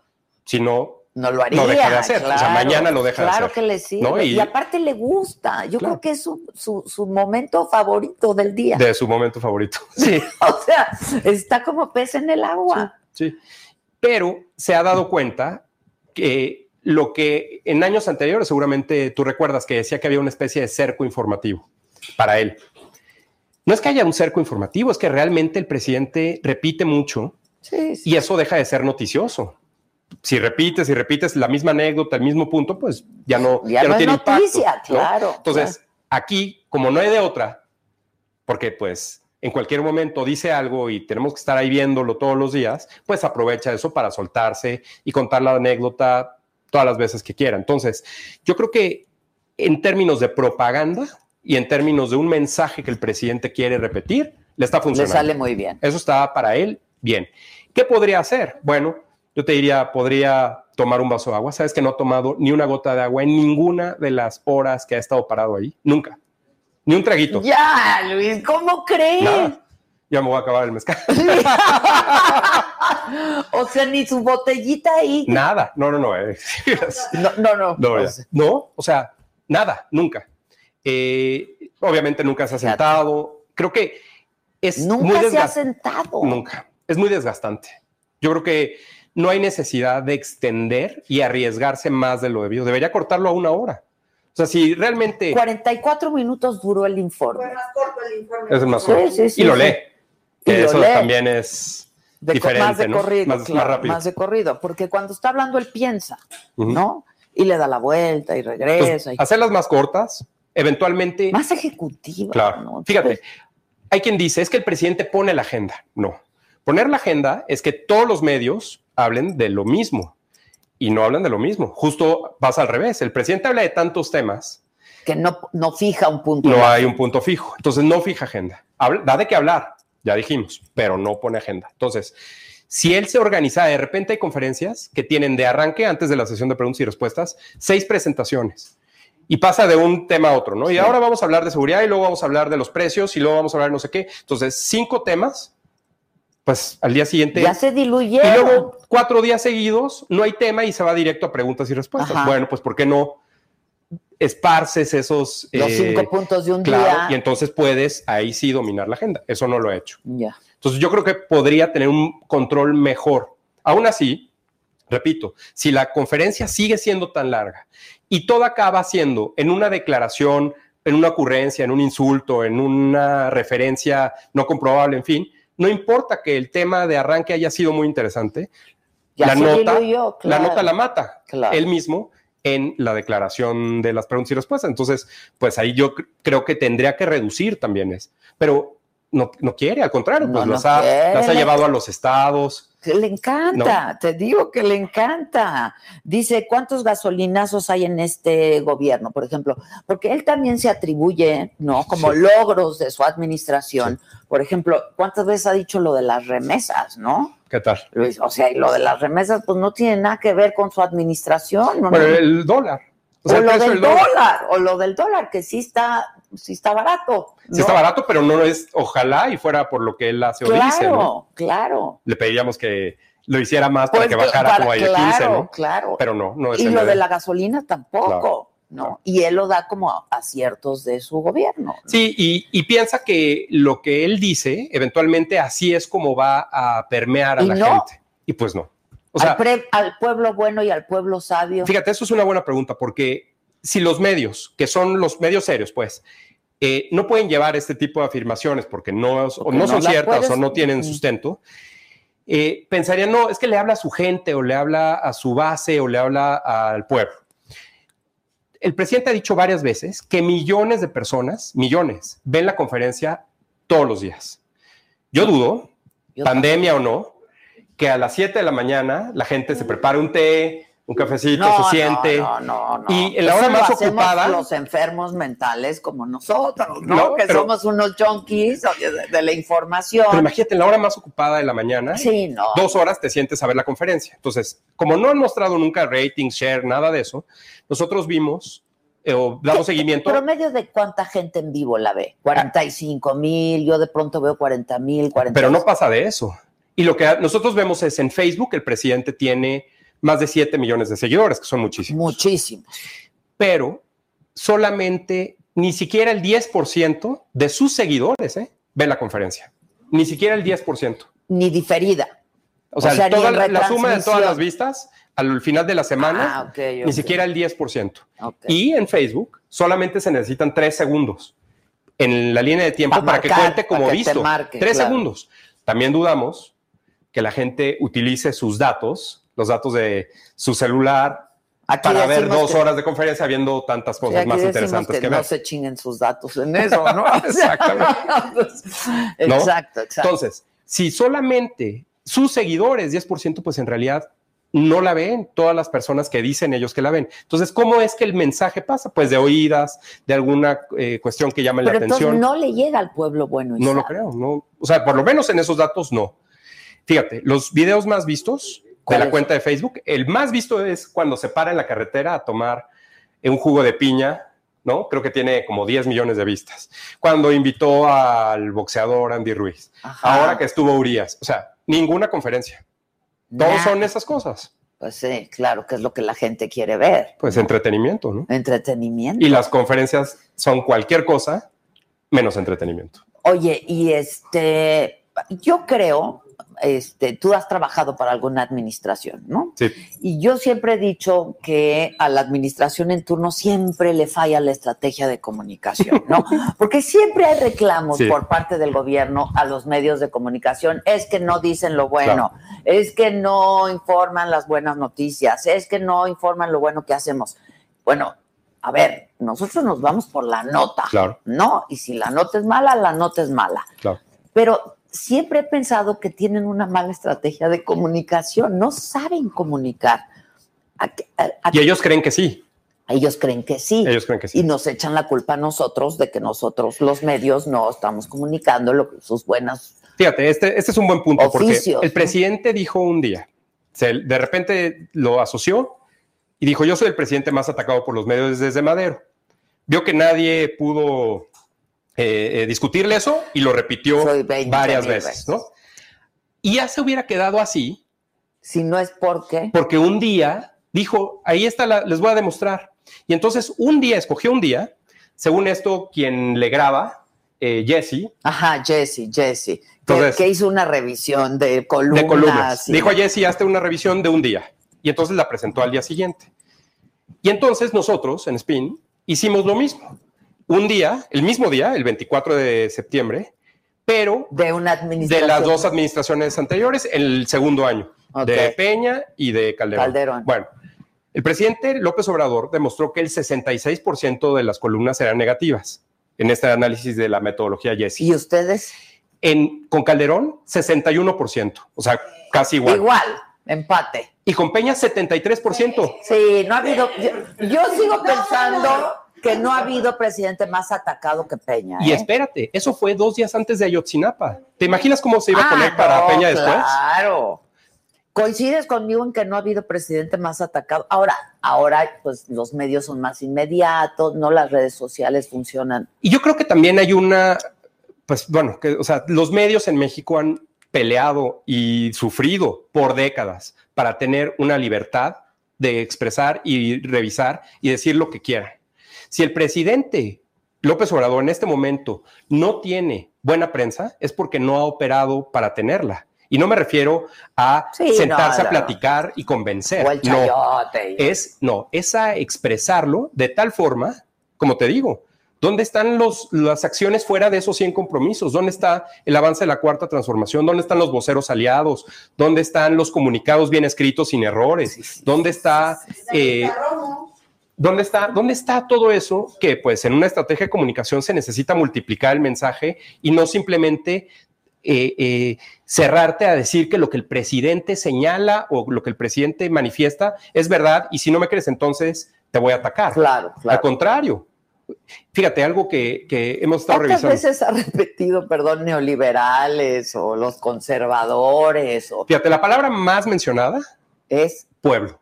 El pueblo, El pueblo bueno, el pueblo sabio. Claro. Casi 10 veces en promedio por conferencia. O sea, estamos hablando de 4.900, Sí, sí, ¿no? Por ahí. Claro.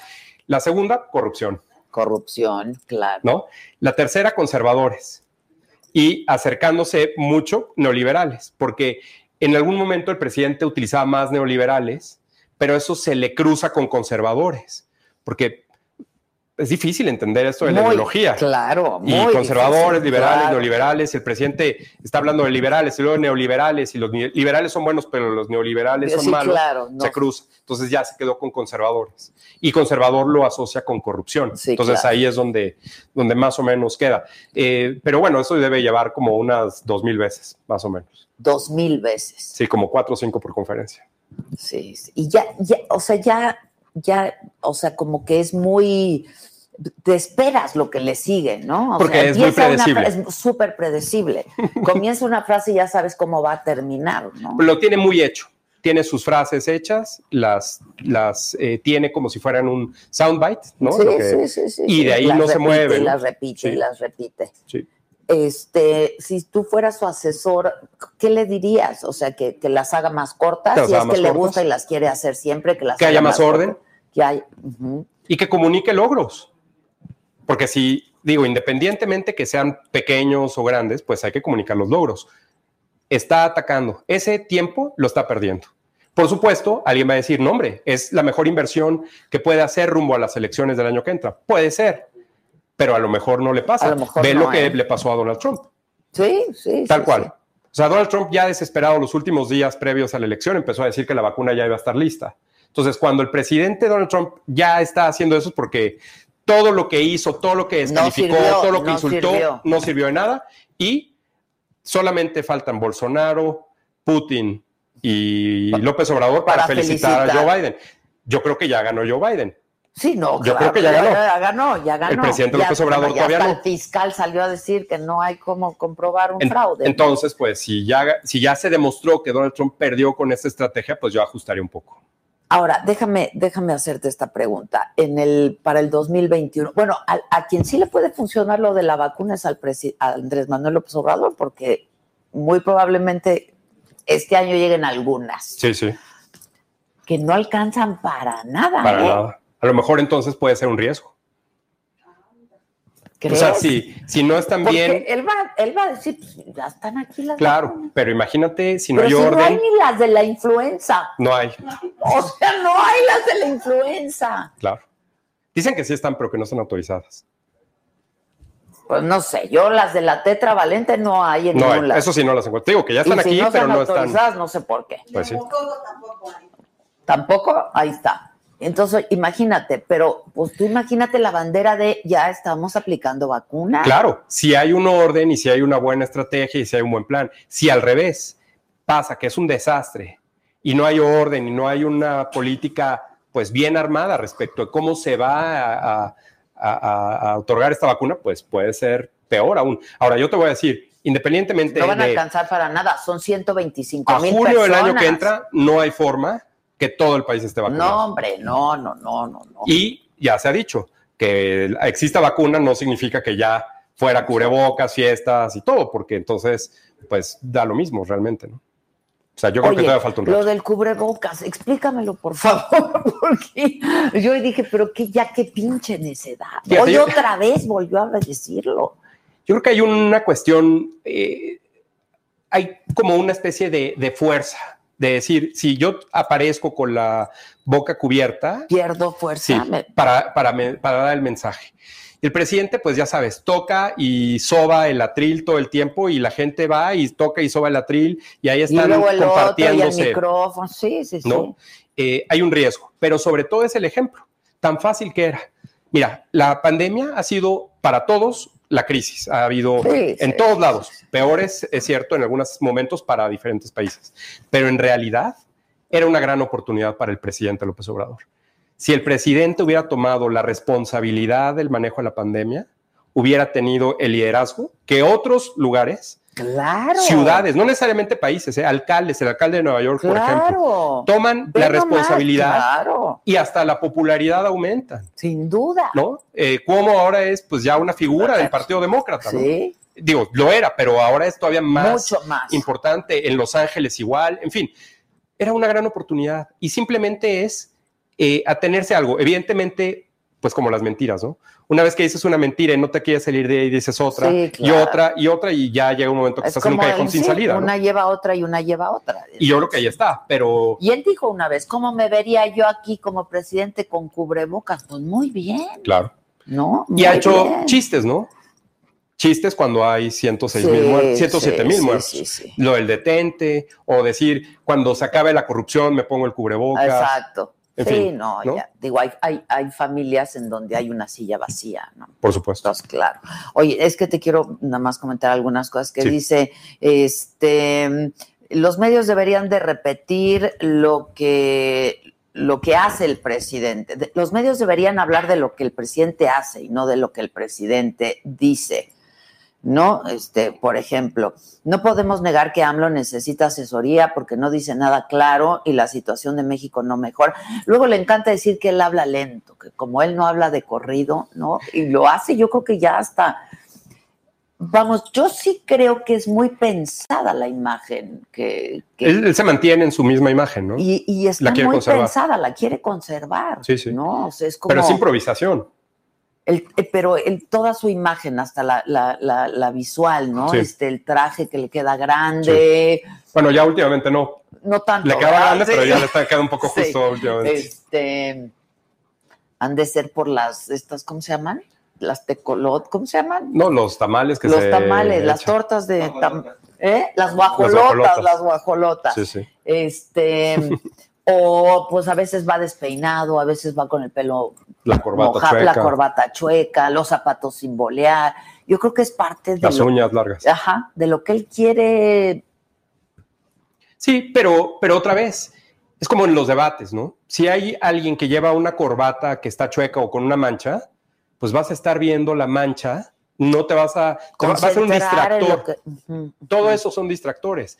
Entiendo la imagen, pero distrae de lo que él quiere. Él mismo, se dis- él mismo genera la distracción de lo que él quiere Sí, comunicar. claro, te quedas viendo otras cosas, O sea, claro. Si el, La ahorita- gabardina esa que luego le que como decían, si, si el Sí. presidente debiera, o sea, si dicen, es que el presidente, los medios deben de decir lo que hace el presidente, pues que hay veces que en todo el día lo único que sucede es, lo, la conferencia. es lo que dijo. Claro. Y la agenda, no- él no avisa lo que va a hacer. De repente le preguntan, sembrado, oye, presidente, que ayer se reunió con el primer ministro de eh, Canadá. Ah, sí, vino y nos tomamos un café. ¿Cómo? O sea, si no sale la pregunta ahí, nadie sabe. Entonces él mismo eh, genera esa, esa barrera a través de la conferencia. Ahora, estos periodistas que van, pseudo periodistas, ¿no? La verdad es que, digo, yo tengo mucho respeto por todos mis colegas, pero ¿quiénes son? Pues mira, son medios digitales, como te digo, entre comillas. Eh, no sabemos realmente cuál es la, la lógica de, de sentarse siempre en los mismos lugares, de hacer las mismas preguntas. Eh, deci- decir esto, ya sé que me va a llover No, todo bueno, tipo de. a todos, sí, ¿no? claro. Pero claro. en todo caso, yo he platicado con algunos de ellos y lo que dicen es, bueno, pues que traen su trabajo, que lo que quieren es hacerle preguntas al presidente y todo, pero aún así ellos mismos pierden oportunidad. de hacer bueno, unas buenas a preguntas. ver, ¿no? Luis, yo muchas veces he pensado, hay alguien ahí, le hace una pregunta y estás viendo que el presidente no te la está respondiendo. Pues yo le diría, presidente, no me está respondiendo. Claro, claro. Por eso, sí o no, presidente. O por ejemplo, ¿no? el presidente dice, bueno, a ver, eh, vamos a preguntas, pero solo de este tema. Ajá, sí, sí, pues sí. no. En Estados Unidos, el presidente da una conferencia de prensa, cualquiera, eh, no solo Trump, el que quieras, da una conferencia de prensa y la primera pregunta es de cualquier otro tema que trae la agenda o que es el tema, el problema. Incluso las reuniones bilaterales Claro. o incluso las reuniones mundiales. Claro, Le hacen preguntas locales de los problemas, no de lo que el presidente quiere que le pregunten. No quieres eh, contestar las preguntas, pues no los convoques a una conferencia de prensa, mejor danos la hora del presidente, Eh, La hora del presidente, ¿no? pues sí. Y pobres ya no llegan a las 2 de la mañana, Y exacto, como para qué quiere prensa ahí. ¿no? Que también no pueden tomar agua, no, o sea, o sea, no solo, no solo es el presidente, son los mismos. ¿no? Siempre Sí, son los sí, mismos. casi siempre son los mismos. Este dice, el hecho de que haya debate, híjole, ya lo perdí. En unos años se dará cuenta Walter que nada de lo que dice el presidente es cierto. Es imposible que los AMLovers, esto de los AMLovers, por ejemplo, no que si eres chairo, que si no, que si eres liberal, que si eres conservador, que si eres neoliberal, que si. El otro, eh, y lo sigue haciendo el Universal, un ejercicio muy interesante Sí, muy bueno. en donde nos ha entrevistado a varios periodistas y damos nuestro punto de vista de eh, y todo surgió a raíz de esta declaración Sí. de que si el presidente era el presidente más Atacado. atacado no en la en la historia reciente Eh, y decíamos a ver es que esta táctica que es una táctica Sí. este, de polarizar y de Dividir. nombrar por nombre y apellido a ciertos periodistas Sí, o a sí. ciertos medios, puede, es delicado y puede llegar a ser incluso peligroso. Fíjate, hay dos vertientes, yo y creo. él odió este ejercicio, ¿eh? perdón. Por supuesto, no, no, no tienes razón. Lo que quiero decir es, hay dos vertientes. Una es eh, la división, por supuesto, que genera después consecuencias. Cuando una o una periodista o un periodista, un medio serio, le hace una pregunta seria al presidente y lo descontrola o lo saca de, a su pasar zona de confort, poco, pero ha pasado. se van todos los bots y todo sobre Sí, sí, ese sí, periodista o esa periodista. Y luego, en mítines, antes de la pandemia, llegaron a empujarlos, a aventarles cosas, en fin, o sea, sí hay una consecuencia. claro. Pero lo otro es también que eh, no olvidemos que lo que hace el presidente no es una plática con un tequila o un mezcal en su casa un domingo. Es un acto de autoridad. Claro. Es el presidente de la República, Desde jefe de Estado Palacio Nacional. jefe de Estado y jefe de gobierno, claro. ¿no? Juntos, con el escudo, con la bandera, en su calidad de jefe de Estado, en su calidad de presidente y con recursos públicos, Adela. Sí, sí, Entonces, si yo les digo, ¿no? A nosotros ya, ya, ya me mencionó un día en una conferencia. Ah, ya dijo, Ya me tocó. con nombre y apellido, No, no, no. nada más Espino. ¿qué? No, dijo, un analista ya anda diciendo que no soy el más atacado, Ah, ok, ok. lo cual demostré, ¿no? Con la metodología Jesse, aparte, Claro, ¿no? ok. Entonces, eh, si, si yo les digo, ah, ¿no? A quienes han- los han mencionado, no pasa nada. Es más, en una de esas te conviene que te mencione, porque si hay una acusación o hay un proceso y el presidente te menciona, la autoridad puede estar violando tu presunción de inocencia. Claro, derecho- todo. diversos derechos, que eso te ayuda después. Es casi, casi, hay un efecto corruptor Sí, claro. que, que es que la autoridad máxima te señale sin juicio. El presidente ha dicho varias veces, por ejemplo, que García Luna es culpable. El juicio todavía, Todavía no empieza. Claro, claro. Y no aquí, en Estados en Unidos. Estados Unidos, Aquí claro. No había hasta hace poco ni siquiera una orden de aprehensión. Entonces, si el presidente hace eso, se excede. El presidente, el presidente López Obrador ha mencionado varias veces que él puede hacer lo que quiera mientras no esté prohibido. Lo ha mencionado un par de veces. sí. Y es justo al revés. La autoridad, el derecho administrativo es, solo pueden hacer lo que está estrictamente puesto en ley. Claro. No pueden hacer más, Claro, porque si lo haces claro. excede. Sí. Por eso es lo que te digo, si la Secretaría de Gobernación hizo esta encuesta sin costar, eso quiere decir que alguien estuvo dobleteando fuera de su trabajo o fuera de sus responsabilidades. Claro, claro, sí. y eso sí, es excederse y entonces hay un problema legal ahí. Sí. Oye, este, me, me- me- viene ahorita a la memoria lo que pasó, por ejemplo, con Fernández Noroña cuando fue al INE. ¿no? Y le preguntaron al presidente que qué opinaba de eso. Y dijo, ante todo, la libertad, ¿no? Este, pero a ver, pues yo creo que él pondrá ciertas reglas para entrar a Palacio Nacional, ¿no? Por supuesto, claro. O sea, y aquel que entre a Palacio Nacional, pues tiene que acatarlas y seguirlas, que es lo mismo que pasó en el INE. Yo Claro. creo que ahí perdió una maravillosa oportunidad también el presidente de decir, pues eh, son las disposiciones de la casa, no, pues las tienes que acatar Todos los días hay oportunidades perdidas para el presidente. todos los días. Todos los días, porque las crisis ahí están. Y si el presidente tomara la responsabilidad, tomaría inmediatamente liderazgo. No tiene liderazgo en ninguna crisis. Al contrario, en las conferencias generan más crisis. Mira, en general, una conferencia de prensa sirve para dos cosas. Para establecer la agenda, para decir, este es el tema y por eso lo estoy convocando a todos simultáneamente porque todos vamos a hablar de porque este voy tema. a informar lo siguiente. Y segundo, para resolver una crisis. A ver, está este tema, vamos a aclarar qué sé, qué no sé y qué, sé, eh, qué, qué vamos a hacer hasta este momento. Las conferencias son justo lo contrario. Ni pone agenda y en lugar de resolver crisis, genera más crisis. El asunto del avión sale de una conferencia. El presidente dice, ah, sí, rífenlo mejor, conferencia, sí. rífenlo. Y después, pues imagínate todo lo que provoca, este, las cifras no ¿Cómo cuadran. rifamos esto? Y luego no, este, ah, no, no, no, dije que lo rifaran, no, entonces mejor el equivalente, Ajá, mejor sí, tantos sí, sí. premios, que aparte, pues, Pero sí salió de una, una ocurrencia. Una ocurrencia. Una ocurrencia. entonces más crisis. Entonces ya cuando las conferencias te están generando más crisis, Pues córtale. córtale, pero ¿No? eso no va a pasar nunca. No va a ¿eh? pasar. Eso no va a pasar nunca porque a él le gusta, él se siente cómodo, este, eh, dice, sin liderazgo en crisis el poder ejecutivo. ¿Cómo va a cortar para Andrés Manuel López Obrador esta pandemia? Él dijo, nos cayó como anillo al dedo, ¿no? Luego ya lo repitieron otros. Este, ¿Cómo va a cortar?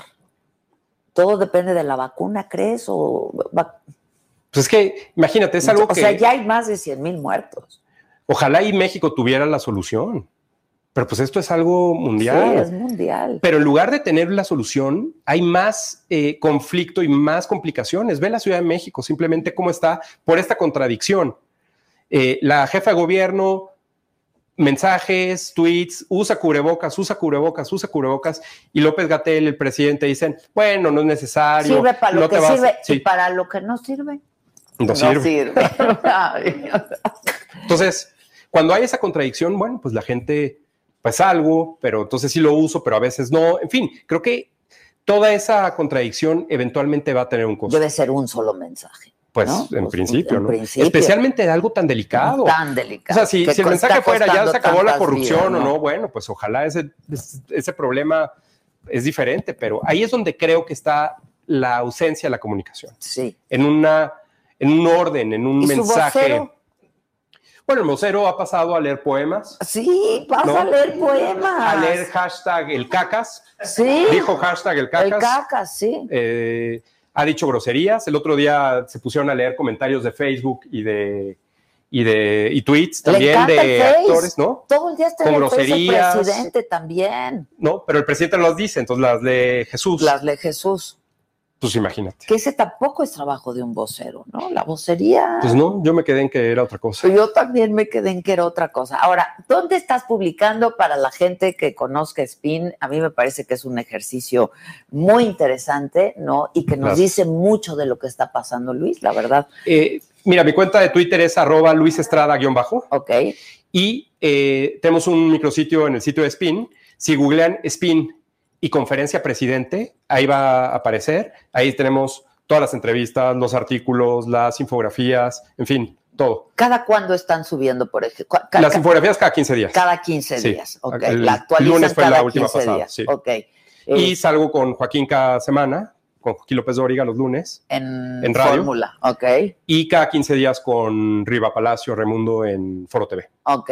Ah, ok, ok, ok. ¿Qué días? Los jueves. Los jueves. Cada 15 días. Toca el jueves de la semana que entra. Ok, buenísimo. Oye, pues nosotros te vamos a seguir dando lata. Pues te agradezco. Muchas gracias. Con mucho Luis. gusto. Gra- ¿Ya tenemos su celular? Sí. Sí. Ahorita te mando un mensaje y nos, nos ponemos de acuerdo. Perfecto. Gracias, Luis. Gracias a ti. No, al contrario. Gracias. Salud. Salud, el- el- el último. Bravo, Gracias. felicidades. ¿eh?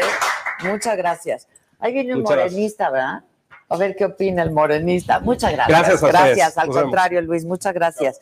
Este, Dice, ¿qué, qué dice la gente? Felicidades por tener a Luis Estrada en la saga. ¿No quieres colaborar periódicamente con nosotros, Luis? Miércoles puede ser. Ha- Hagamos algo. Órale. Ya estás, órale. Va. Este eh, dice, entonces no te puedo res- ah, no sé, es que creo que ya hay pleito aquí. Este, sí, claro, porque ahora se justifica con la pandemia. Muchas gracias por darme elementos objetivos de lo que hablas. María Luisa Mondragón. Adivina quién nos mandó mensaje, Josué. No, Yes. terminó su... Mr. Guzman, yo creo que terminó antes el terminó antes el Zoom. Este, déjenme ver quién más. A ti, Luis, a ti te marco ahorita, te mando un mensaje ahorita. Buenísimo. Gracias, gracias, Luis. Oigan, este, estamos muy grillos hoy. Luis Estrada es muy bueno, me encanta cómo comunica a mí también. Se están peleando en el chat. ¿Quién se está peleando? Es que ya me perdí. Este, la saga, como siempre, súper programa, este, que ahora, que a partir de ahora lo van a seguir. Excelente programa, muchas gracias. Gracias a todos. Muy bueno nuestro invitado, la verdad, sí. Y es un ejercicio muy interesante el que ha venido haciendo Luis Estrada ya desde, pues desde hace, desde hace un tiempo. Perdona. Este, sí, sí, sí, ya lo vi. Pues, ¿cómo no lo voy a ver? Se va a poner bueno ahorita. Mi amigo, el presidente municipal, digo que es mi amigo, pero ni lo conozco, pero nos conocemos por teléfono, ¿no? Este, es presidente municipal ya con licencia de Ciudad Valle, San Luis Potosí, y yo lo conocí porque pues ha sido muy ocurrente y tiene un modelo de comunicación que a mí en lo personal llamó mi atención y me parece que le resultó muy bien. Adrián Esper, ¿cómo estás? Gracias. Oye, Adrián, bienvenido, Adrián. Hola. ¿Cómo- Oye, qué Gracias. grandote estás. Así, así somos en la Huasteca. Ay, estás bien grandote. Así es. La Huasteca Potosina. Oye, ¿eh? Lo que le sigue de divino. ¡Vámonos! Pues según tú nos ibas a llevar, ¿desde cuándo nos estás bueno, pues llevando la pandemia nos ha complicado, eso no está, no está en mis manos. Oye, ¿ya pediste licencia? Ya, Porque Por- mañana te inscribes o cómo está la cosa? por unanimidad, este, todos los regidores votaron que ¿Tú qué sí. quieres? ¿Tequila, mezcal o qué nos trajiste tú? Ah, les traje ¿Qué se toma? Ahí. eh, potosí. Al Ese ron, Potosí, claro, Sí. tienes razón. Tenemos café también de toda la zona huasteca, Fíjate café que mi, papá tomaba ron Potosí. Sí, Sí, claro. sí, efectivamente. Claro, claro. Exacto. sí, sí. Mira, sí nos trajo, era Sí. broma, Adrián. No, no, ¿cómo creen? Hombre, muchas gracias. Yo sí soy cafetera, muy cafetera. Ah, pues con este va a quedar despierta unos dos días, es de lo más fuerte Mira, que el hay. ron potosí, mi, mi jefe eso tomaba, el ron potosí. Y la miel de valles. La miel de valles también. Elegido el Oye, los rebozos no, ¿verdad? Los Bueno, es que el rebozo de- que de sal- es más huasteco. más huasteco, Sí. ¿verdad? Sí. Eh, hay otro municipio que sí tiene rebozos más de seda, pero bueno, nosotros tenemos el huasteco con la, con la flor huasteca. Con la- exacto. Bueno, cuéntame, yo ya quería conocerte porque Yo nos también. habíamos conocido por teléfono. Sí, claro. ¿Qué dices? ¿A qué le vas a ofrecer? ¿Tequila, mezcal, qué? Ándale, yo, ándale, muchas gracias, eh, qué amable. Oye, Adrián, este, nos conocimos por teléfono. Yo Sí. te busqué porque Sí. hiciste esto de Charlie Sheen, ¿no? Sí, Estuvo sí, muy sí. chistoso. Cuéntale a la gente para que sepan. Bueno, este, primero lo de, lo de que somos amigos, sí es importante mencionar de, eh, era lo que rimaba, hay un talento muy grande que hace rap en Valles, este, hace eh, corridos, y fue como rimaba, pero mi intención era llegar algún día, una meta en mi vida, venirla a conocer. Y en persona. y ya tiene corrido y todo. Yo salgo en su corrido y todo. Hombre. ¿cómo no nos íbamos a tomar un tequila Sí. juntos, Adrián? Sí, la verdad es que hemos tenido suerte. Nuestra zona fue muchos años pues señalada por inseguridad y malas notas y nos dimos a la tarea de poco a poco ir reconstruyendo esa, esa imagen. ¿Qué tienes? Es- ¿Veintitantos meses? ¿Do- cuántos- Sí, 26 cuántos? meses. 26 Ay, pensé que iba a decir 26 años. No, hija. pero sí te ves bien chavo. ¿Cuántos tienes? Tengo 43. Te ves más chavo, Bueno, ¿eh? pues es que mira. ¡Vámonos!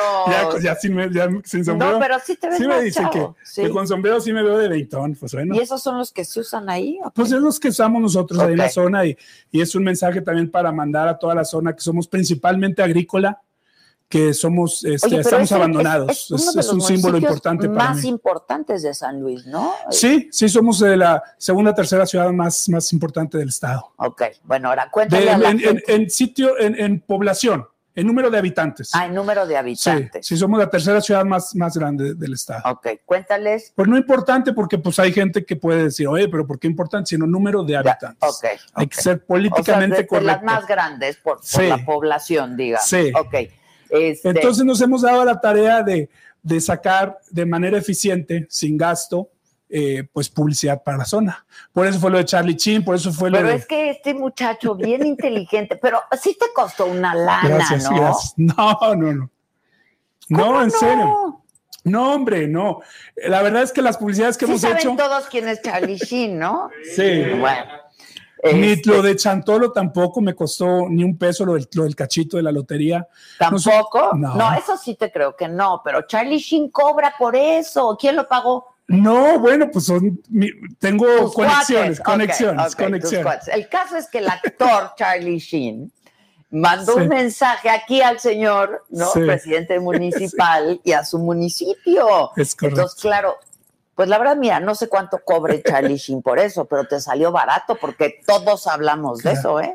No, lo de esa era la intención. Bueno, he tenido otras notas internacionales, lo de la Tesla, no si supiste que metimos lo de los, las órdenes de los carros eléctricos en Ajá, Valles, ajá. también. Entonces, sí hemos tenido algunas publicidades nacionales, internacionales, gratuitas, eh, gracias al talento del equipo que, que- que hemos hecho maravillas con De comunicación. De la comunicación, verdad, pues sí. que es justo lo que hablábamos. No sé si alcanzaste Sí. a oír a Luis Estrada, de Sí. cómo la estrategia de comunicación es tan importante, ¿no? Es correcto. Pues yo la verdad no había oído hablar de ti Es hasta correcto. que no dije Charlie Sheen. Bueno, este presidente, este, hemos tenido varias, varias este, de ese tipo de notas que han generado y, y pues bueno, todo con una meta en fin que es eh, tratar de detonar nuestra zona como un punto ecoturístico mundial. Esa es, esa es la, la- si yo la voy principal. a tu municipio, ¿qué, qué, qué- qué voy a ver? ¿Y por qué me Tenemos gustaría ir? todo. A ver, Estamos bien. desaprovechados. Mira, nosotros eh, crecimos gracias a la carretera México-Laredo. Hubo un tiempo que la Huasteca era muy importante porque son seis horas de aquí de, de- de la capital a la Huasteca y luego seis horas a, Texas. Después abrieron la carretera 57 ya por San Luis y se fue cayendo todo lo que es la Huasteca, quedó en el abandono. Este, nos dedicamos exclusivamente casi a la caña en toda la zona, poquito ganado. Hay, hay gentes fuertes en ganado, pero es, es, está muy, eh, muy selectivo la gente que, que puede vivir del ganado.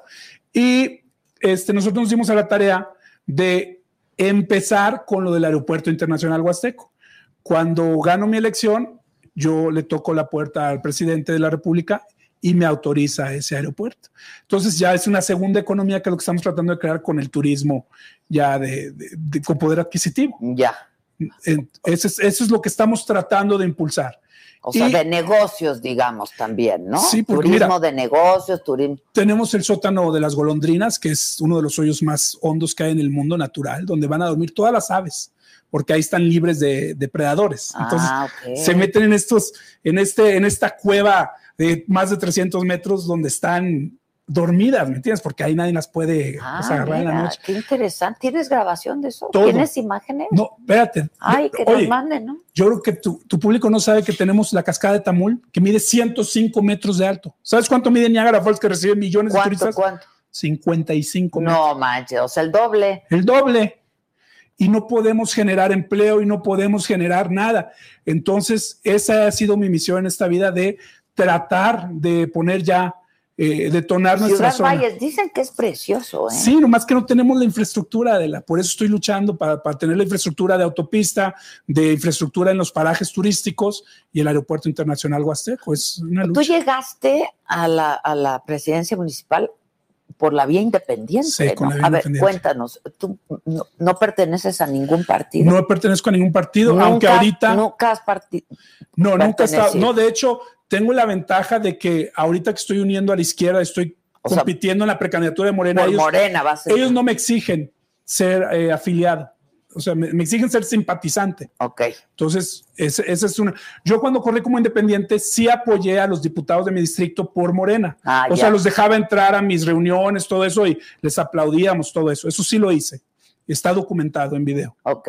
Entonces, eso sí está, es- hay, hay una afinidad, nomás que a mí no me dejaron hacer la alianza porque las reglas contra el independiente en nuestro país son muy injustas. No te dejan hacer alianzas. Dificilísimo. Dificilísimo. Dificilísimo. Dificilísimo. Que eso eventualmente va a cambiar. Ok. ¿Y, ¿Y tú ya tenías tiempo dedicándote a la política? No, yo eh, decidí hacer esto. eh, ¿Qué hacías antes?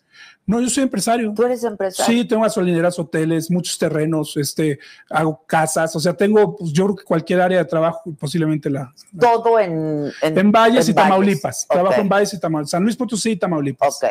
Y entonces, ¿qué, qué dijiste? Pues quiero hacer algo. Fíjate que yo llegué al límite de la tolerancia en... eh, nos hicieron un libramiento, adelante. Digo que nosotros salimos adelante gracias a la México Laredo y la inseguridad y todos los problemas. Pero ya cuando eh, yo me, me eché 12 años tratando de hablar con la gente de gobierno que no nos hicieran el libramiento de la corrupción, un libramiento que dejaba fuera todas las ciudades de la Huasteca, a todas, que ya no iba nadie a parar entre pa- con el famoso plan ese de Mazatlán, Altamira en Tampico. Entonces yo les decía, el mundo está cambiando, la gente quiere experimentar las ciudades, ya no es nomás ir de punto A a punto B, ya la gente quiere experimentar. Yo les suplicaba que usaran un libramiento que ya teníamos gratis, que lo hicieran con los acotamientos de las calles para que la gente La pueda gente vender su miel, Claro. o sea, no dejarnos ahí en el abandono. Entonces estuve haciendo pues gestiones por, por años eh, Como empresario. como empresario, como empresario, como comerciante. Dijiste, pues tengo que hacerlo No, desde otro al lado. En el momento que inauguraron el libramiento de la corrupción, al otro día yo ya estaba haciendo campaña sin recurso público, yo con mi propio recurso. ¿Quién te con- animó? Pues la gente, ya la gente dijo, no, pues ya, nos van, o sea, vamos a convertirnos en pueblo fantasma, las ciudades que están al lado de nosotros igual, se va a convertir esto en un pueblo fantasma. Y fue donde yo ya me inicié y alcancé a ganar. Claro, porque Este, nadie se detiene. Pues, Sí, no, nadie se detiene. Y ganas por la vía independiente. Sí. Fuiste de los pocos que por la vía independiente ganaron. Ok. sí. Y ahora vas a ir por Morena. O sea, va- Lo que yo hice es es la interna de Morena. es la, es la precandidatura de Morena, porque yo tengo mucha afinidad con la gente de Morena, aunque unos sí ya, pues ya me han traicionado un poquito, pero no importa. No, Creo que es típico, ¿eh? Sí. No de Morena, de la política y de los políticos. O sea, Sí, hombre, qué desgracia. Yo hasta ahorita vine a experimentar eso, ¿eh? yo no sabía que eso existía. Pero bueno, este, espero que si eh, salgo bien de la contienda, eh, se, se vuelvan a recapacitar algunos dos, tres gentes a las que yo... ah, seguro sí. Hombre, ¿cómo? No te preocupes. No, no sabes Si cuánto sales ayudé. como candidato van a recapacitar ¿cómo? pero recapacita tú también. Ojalá. Oye, pero a ver, este, ¿quién te está apoyando? O sea, No, yo empecé, o sea, tengo muchos aliados en Morena, unos no, ahorita que te digo que se me fueron, unas gentes que ayudé muchísimo, no sabes, me partió el alma, este, eh, porque ha habido candidatos en Morena que si no tenían recurso ni para vestirse, ¿me entiendes? Entonces yo les, o sea, yo ayudé a todo el movimiento en mi zona y lo sacamos adelante. Los únicos dos diputados que sí ganaron por votación fueron en mi distrito porque yo los adopté, Ah, ok, sí yo adopté el movimiento. Entonces, mi relación con el presidente para mí fue una salvación porque pues sí yo estoy contrario al gobierno del estado. Entonces, cuando gana el presidente, pues prácticamente a mí pues me salva en el sentido de que pues ya la opresión, el, el, eh, ya tengo una salida a nivel federal, ya no estoy nomás este, pues con el estado que es que soy pues completamente contrario al sistema del PRIAN, ¿verdad? Oye, ahora dime una cosa, ¿tienes relación con el presidente o, o lo No. has visto? Él vio que, que sacamos adelante mi zona, Mm. tiene cierto respeto por nuestro trabajo y bueno, nosotros tenemos mucha afinidad con él, este, respetamos mucho, pues es, es una persona con muchos valores. Para nosotros es, pues es nuestro este, Gandhi, o sea, es, es, es una persona que no tiene este, propiedades y va a salir sin propiedad. Eso nunca lo habíamos visto en el país. Yo sé que Es un hombre honesto, pero no tampoco bájale de Gandhi, no. Bueno, no para manches, nosotros- oye, tú te atreves. bueno, es que Es un hombre honesto, yo también creo, considero Sí, que es un hombre absolutamente honesto. Oye, Pero es una dedicación de una vida. El hecho de que tú entres sin una propiedad y salgas sin ningún bien de la presidencia de México, eso nunca lo habíamos visto.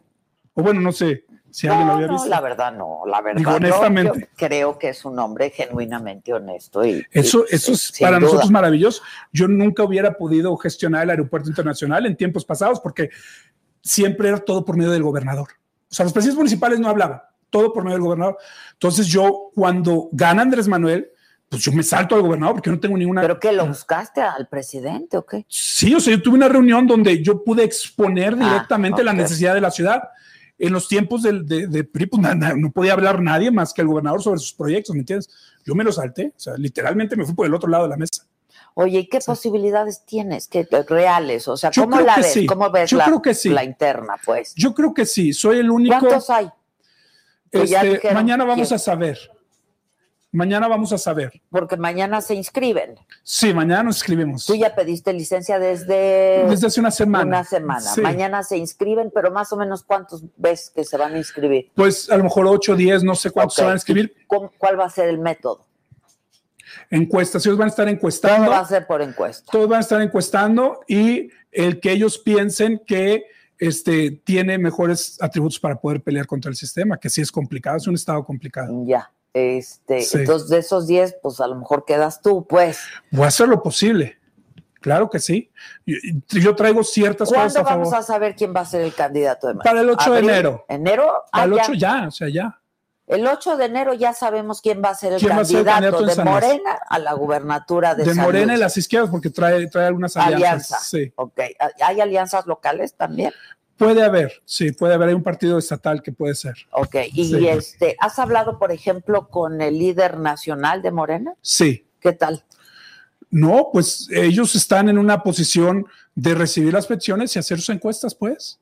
Ellos van a, van a analizar los perfiles, van a analizar las respuestas, porque no solo es nada más conocido, no solo es nada más, o sea, es, es una, es una combinación de quién es, aparte de conocido, quién tiene buenas notas, buena reputación. ¿Y quién tiene más posibilidades de ganar? ¿no? Digo, a ver, ¿y. ¿y tú qué posibilidades te ves? Yo me veo, ah, yo me veo Porque eres conocido. pues ya en varios lugares, en varios estados. Mírate, mírate dónde estás. mírate. Ok, este, ¿qué dicen tus encuestas? ¿Tu nivel de reconocimiento cómo está en el estado? Muy alto, muy alto, gracias a Ah, las no, no. entrevistas. Ok, para que veas, ¿eh? Gracias. Y luego hay unos bien traicioneros, llegan a la No. gubernatura y no nos voltean ni a ver, ¿eh? ni saludan. Como Andrés Manuel, no traicionar. No, traicionar. ok. Yo creo que fui la prim- el primer medio nacional que te entrevistó, Yo sé, por eso estoy aquí para darle las gracias. la verdad. Y todo por, por Charlie Sheen. Te, Eh, te digo que te funcionó muy Qué bien. increíble, ¿verdad? Sí, sí, sí. Y luego que si los corridos. Qué Es, increíble. es una manera distinta, sin Sí. duda, ¿no? De hacer Pues sí, porque no tengo el presupuesto de un estado y entonces tengo que buscar maneras creativas de poderlo hacer. Bueno, y le metes lana de tu. Bueno, yo también, yo también me muevo con mi dinero, pues. Yo no me meto gastos, o sea, yo dono mi sueldo y aparte aquí estoy Lo has pagando mis donado gastos. desde el día uno, ¿verdad? Sí. Y si llego a la gobernatura también se va a donar. Y vamos a deshacer la casa de gobierno. La vamos a hacer para los niños o para la tercera edad. ¿Por qué? Pues porque es un símbolo de corrupción ¿Y dónde, dónde, dónde despacharías o dónde vives? Yo ¿Tú te tengo- vas a quedar a vivir donde vives? Pues tienes que vivir en San Luis. Sí, no tengo problema. O sea, para mí eso no es problema. Ok. Además, tengo varias oficinas móviles. Tengo mis camioncitos y tengo mis oficinas móviles y despacho. Recuerda que son 58 municipios, o sea, es, es algo grande lo que ¿Cómo, estamos haciendo. ¿Cómo son tus camioncitos? Tengo los sprinters donde traemos mis mesas atrás para la internet y todo, y ahí despachamos en las oficinas ¿Y, del bu- móvil. y te llega buen internet y todo? Sí, perfecto. Ok, Perfecto, tenemos una antena que sí agarra buena señal. Ok. Sí. Me da Este, como lo triple del celular de está fuerza. bueno, ¿eh, muchachos? Para cuando queramos transmitir desde ahí. Sí, pueden transmitir desde ahí. Pues llévanos, nos lo vienes Les- prometiendo Les desde... cambio el agua por el tequila. es que yo casi no tomo, yo ahorita con dos, con dos Pero tragos ya ando. ahora ya bien- pidió licencia, ya no nos bien va a llevar a Ciudad Valles. ¿Y quién se queda de interino? El, el Se quedó un vato bien, bien, bien, este, bien trabajador. Se llama Lupillo, se llama Guadalupe. Ándale, Y el vato es, es de trabajo. ok. Sí. Pues que nos lleve él. Sí, No, está. que nos lleve y en una de esas sprinters podemos transmitir desde Sí. ahí. Está muy divertido. Ahí arman la fiesta. Oye, qué, bueno, ¿qué más dicen tus encuestas? ¿Tu, tu nivel Bien. de reconocimiento está bien? Sí, claro, Eh, en Ciudad Valles, tu nivel de aceptación claro. también. Sí, Eh, la encuestadora, hay encuestadoras que son de nivel nacional y nos marca muy bien, muy bien. Ok, entonces, este, el 8 de enero ya sabemos quién Sí, va ya. a ser el candidato. Ya vamos a saber quién es el ¿Qué candidato. vas a estar haciendo de aquí entonces? Este, ¿Campaña? sí, este, eh, yendo a las reuniones que me invitan para que me conozcan y que me hagan preguntas y todo de, de primera mano. Yo me había, yo siempre en las reuniones abro los micrófonos y, y hasta que salga la gente ah, con todas sus dudas, yo me retiro del evento. Bueno, ahora, es una el- manera distinta de, go- de gobernar. el hecho de que quieras ser gobernador quiere decir que esto de la política te gustó.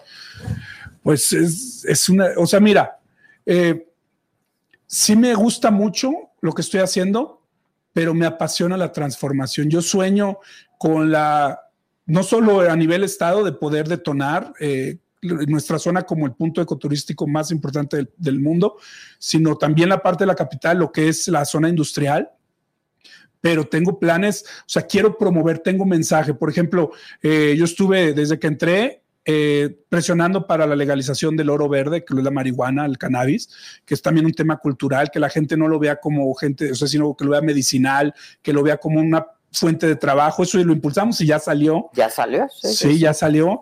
Y nosotros queremos abrir las fronteras. Nosotros queremos, así como está la Unión Europea, que se agarren los países que tengamos el mismo eh, Producto Interno Bruto y abrir la frontera con Canadá y empezar, eh, que empiece la gente a, a ver cultura, más cultura y que empiecen los inversionistas a ver los lugares Que para volteen invertir. a ver. Sí. Oye, este, te, te decía que te gustó la política, supongo. porque Me dices, gustan los gusta resultados que transformación". podemos dar. Exacto, porque es por lo que puedes hacer. Uno de los días más felices de mi vida es el día que me autorizaron al Aeropuerto Internacional Huasteco, porque no me bajaban de, oye, tú eres un niño rico, tú quieres un avión para aterrizar tu avión. Decían, no, es que no estás entendiendo, te crea una economía. Ahorita no hay una sola persona que me reclame el aeropuerto. No, pues al contrario. Bueno, pero al creo, principio sí, así como el letrero ese que trae Einstein ahí, así me salían. Te vendo el cuadro. Sí, ¿Eres rico? Pues, Te, este, te lo vendo, lo hice yo. te lo cambio por terrenos. Lo hice yo. terrenos. Ah, me da un terrenito en Valles, no te caía mal. ¿Y qué voy a hacer? terrenito ahí? sí soy muy rico. Pero ¿y qué, de qué, qué, son fértiles los terrenos? ¿Qué voy a hacer? De ahí? lo que quieras. Pongo mi huertito. Sí, ¿Qué hago ahí? Pues, oh, ¡ah! El oro verde. Ya tienes. Con siete hectáreas te haces millonario. Bueno, con te todo cambio el cuadro por 10 hectáreas. Ándale. De oro, pero de oro verde. Puro oro verde queremos ahí. Porque, míralos, todos son bien pachecos. estos. Oye, Adrián, a ver, espérame.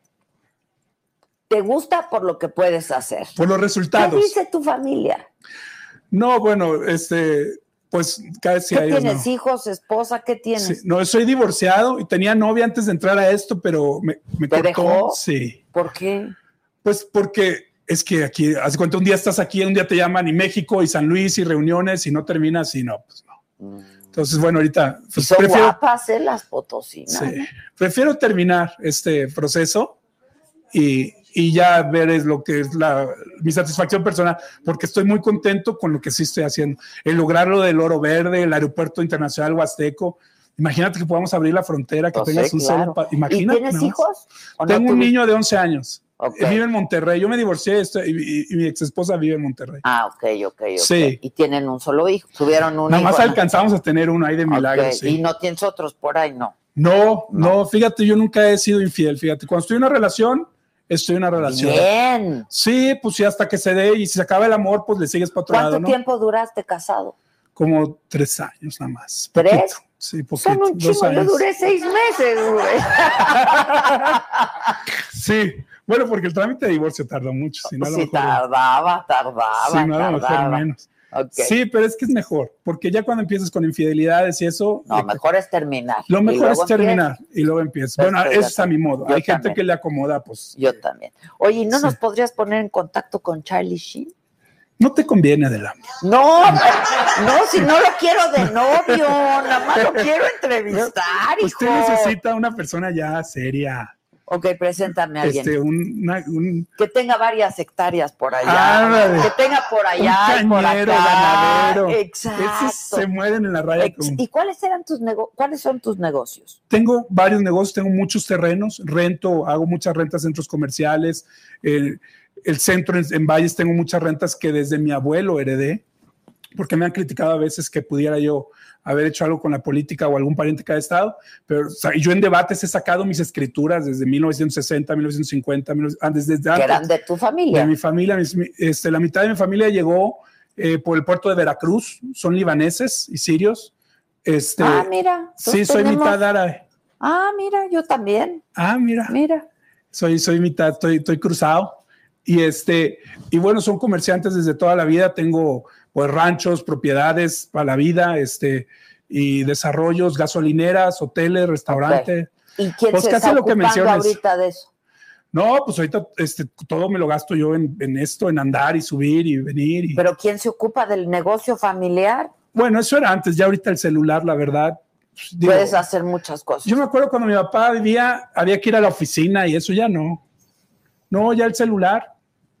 Triangula. Y, Y, y que- y esta pandemia nos ha venido a demostrar, ¿no? Todo lo que se puede hacer vía remoto. increíble, ¿verdad? La verdad que sí, la verdad. Es una transformación ¿Y total. tienes hermanos? Sí, tengo un hermano, ¿Más grande o más chico? un poquito más grande. ¿Y qué hace? No, pues él, es, él tiene sus, heredó sus cosas y, y Aquí cada quien, o sea, hubo para todos. Sí. ¡Puta, güey! es un super catch, muchachas. O, o sea, hubo para todos. Sí, claro. Ok. Este, pero estás contento haciendo lo que estás haciendo. Estoy feliz porque en verdad, este, pues me estoy viendo cómo estamos transformando la zona. O sea, sí es algo, es una experiencia única para mí que no la cambio por nada. Es, algo impresionante. Oye, bueno, pues entonces, ¿cuándo empiezan a levantar encuestas? Y ya el resultado se sabrá el 8 de enero, entonces Yo sabemos están- quién va a ser el Yo candidato. creo que ellos ya están constantemente haciendo sondeos Ajá. y este, y pues ahorita es, es seguir promoviendo y, y va a salir un candidato basado en, en, pues en, en los resultados que ellos tengan. Van ¿Y a qué, hacer una- qué- qué posibilidades tiene la verdad Morena en el Estado? Si yo quedo o si yo no quedo. Ah, todo depende, todo depende. Oye, sí, ya la gente no vota ciego, ¿eh? Eso diré. El candidato No, importa. Yo también digo que el, claro. claro, el Y candidato sobre todo en estados como nosotros. Sí, que- sí, sí. Digo, a lo mejor en Coahuila no, ahí lo que pusieras del PRI va a ganar. Pero en mi Pero estado no, está, es una revoltura de todos los colores. Mi estado es, eh, está, está prácticamente balanceado entre Morena y PRD y PAN y PRI, o sea, sí, sí está ¿Y Morena con quién va a. ¿Con, con los partidos de izquierda? ¿Qué? con algunos, nos estamos tratando de, de hacer algunas alianzas con el PT y con, con algunos otros partidos, pero sí, ahí sí depende completamente del candidato, ¿eh? Ahí no va a haber gratis para nada, nada, nada, nada para nadie. Pues va a estar, va a estar Va a bueno. estar bueno. Va a estar bueno. Va a estar bueno. Ya se, se acerca el momento de la elección. ¿Cómo va el, el municipio con el asunto de la pandemia? eh? Bueno, nosotros vamos muy bien, eh, nomás que tienes que eh, tomar en cuenta que Valles es, digamos que la, la ciudad más grande de la Huasteca. Entonces, pues hay ciudades que no tienen ni hospitales ni nada, de los 20 municipios Y van allá. y van a Valles. Entonces, pues ese, ese ha sido nuestro... Los ha rebasado. Por eso estoy presionando. Hay dos terrenos que doné, ocho, ocho hectáreas, mira, para los hospitales, y estoy tratando de que gestionen esas, esas 400 camas que necesitamos. para hacer los hospitales. Sí, porque recibimos a toda la gente de la Huasteca. O sea, es, es un tema de vida o muerte para nosotros. Entonces, yo de, de mi patrimonio, yo doné ocho hectáreas para que se hagan esas, esos, ese hospital que se necesita hacer, pues. Es muy Mírenlo, importante. es bonachón, es generoso, ha donado el Sí, sueldo, sí, si es sí. gobernador, va a don- ¿lo donaste a alguna causa o a qué lo- Todos los meses diferente. Ah, Ah, En lo de la pandemia doné mucho para hospitales porque eh, el gobierno del estado nunca ni siquiera mandaba las batas ni los cubrebocas para los pobres doctores y enfermeras y pues les llevaba yo mi donación este, mensual. ¿Cuánto ganas? Gana pues, libre como 28, 30 mil pesos, es lo que ganaba. Ok, y lo donabas. Sí, eso lo donaba. Pero he hecho donaciones mucho más grandes que esos. Bueno, para pues la las ciudad, ocho administra- hectáreas. la ciudad administrativa y estoy haciendo otras donaciones muy importantes. Quiero resolver el problema de la falta de gente que no tiene lotes en valles que están irregulares. Hay 1.500 lotes.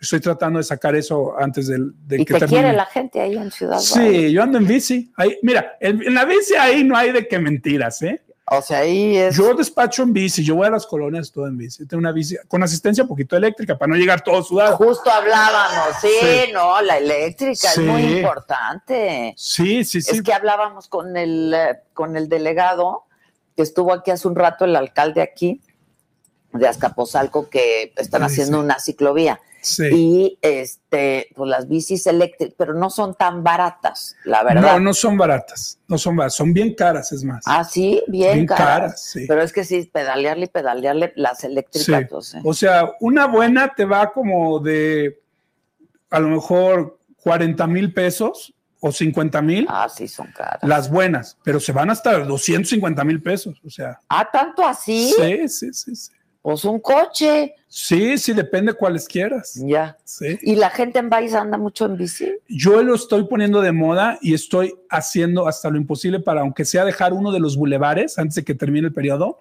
con eh, una protección de macetas del carril derecho, porque sí nos falta mucha cultura en nuestro país sobre el respeto a los, a, a los peatones y a los bicis, fíjate. Ah, ¿ya te llevaron ayer? En este, ¿Cuándo? Mira, No me digas. ¿Venías en la bici? te digo, no, yo voy a poner unas macetas de concreto. Lo que yo quiero hacer es macetas para que el carro pegue y rebote antes de lastimar a una persona. Oye, Adrián, ¿y cantas?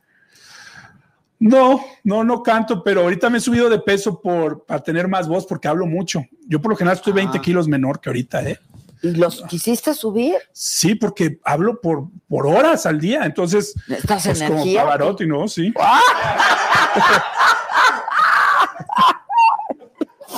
Miren, Sí. muchachos, al menos se van a divertir.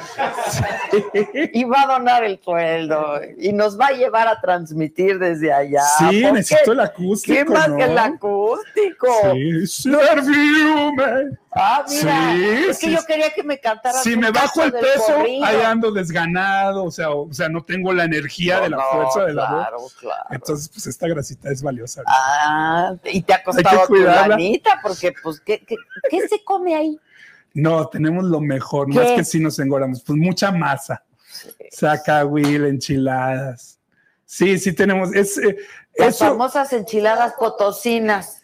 sí, pe- pero yo sí estoy impulsando para que eh, le promovamos a, a- a cosas más sanas. Sí, sí. O sea, desde que me subo a la bici, estoy promoviendo un poco más el ejercicio y todo eso. Sí, sí, sí. Sí, sí, tenemos ese problema Ahorita es nada más temporal por aquello de la voz. de la voz. Aquello de la voz. Sí, ahorita Pero sí entonces lo- cántanos tantito del corrido, ¿no? Ay, pues si me lo pones, a lo mejor. No podemos Pero- porque nos bajan, ¿verdad? No, ¿Cómo está vamos? bien. No me acuerdo. Ya me tocará.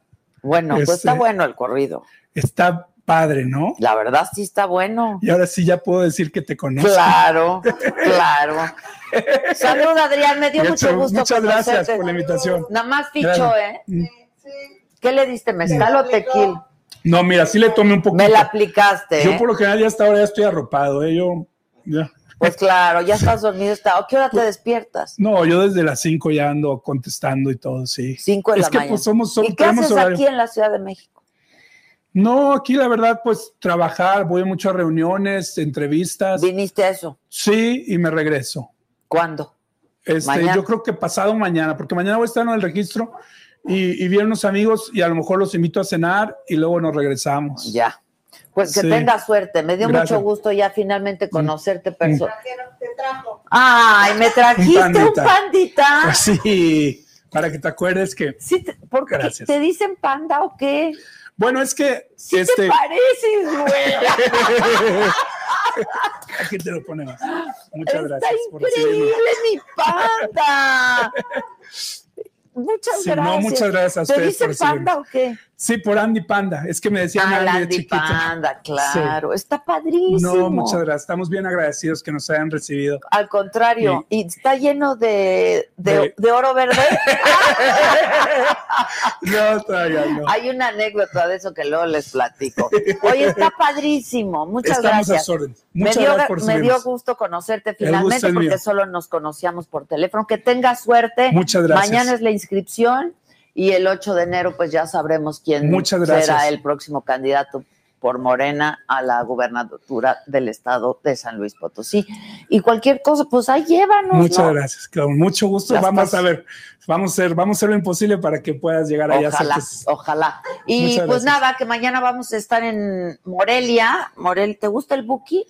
Sí. Lo voy a entrevistar al Buki. Wow. Está padre, ¿no? Sí, sí, sí. Tiene una buena rola, ¿verdad? Muy buena. Te hace llorar. Esa de Si no tuvieras sido- sería no tan te hubiera sido. Wow. sería tan feliz. Que se Y va a llevar su inmortalizó con esa canción, ¿eh? Y la de la cárcel, ¿te acuerdas? Bueno, esa a lo mejor a mí no me tocó. Sí, fue de sus primeras. Digo, estás chamaco, pero no tanto. Quería ver si Pues, te andaba calando, ¿eh? Tampoco, Te andaba calando. tampoco. Andaba viendo a ver hasta dónde podemos llegar. Bueno, salud, ya tómate tu tequila, no Pues, seas, estás pues, haciéndole a la casi me micha aquí, caigo. ¿eh? Salud a todos, los quiero mucho. Gracias, Adrián, muchas gracias. Gracias. Gracias, por mi pan, está divino. Y a ustedes, gracias. pues nada, nos escuchamos mañana a 10 de la mañana. Vamos a transmitir desde Morelia, este, desde el Palacio de Buckingham, ¿no? Porque vamos a estar en la inauguración del Hotel del Buki, justamente. Y pues ahí cotorreamos, ahí los espero a todos. 10 de la mañana por Saga, Facebook, YouTube, me lo dijo Adela. Gracias, Adrián. Gracias a a todos. todos. Salud. Suerte, ¿eh? Está Suerte.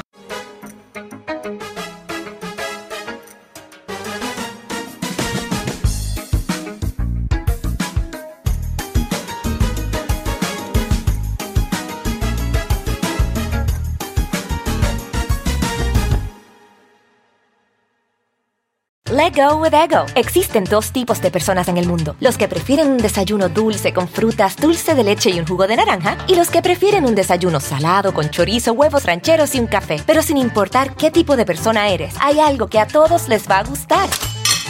Los crujientes y esponjosos Ego Waffles. Ya sea que te guste un desayuno salado, con huevos o salsa picante encima de tus waffles, o seas más dulcero y los prefieras con mantequilla y miel. Encuéntranos en el pasillo de desayunos congelados. Lego with Ego. A algunos les gusta hacer limpieza profunda cada sábado por la mañana. Yo prefiero hacer un poquito cada día y mantener las cosas frescas con Lysol. El limpiador de inodoros Brand New Day de Lysol limpia y desinfecta el inodoro y el cepillo, eliminando el 99.9% de virus y bacterias con una fragancia que lleva tus sentidos a un paraíso tropical. No solo limpies, limpia con Lysol.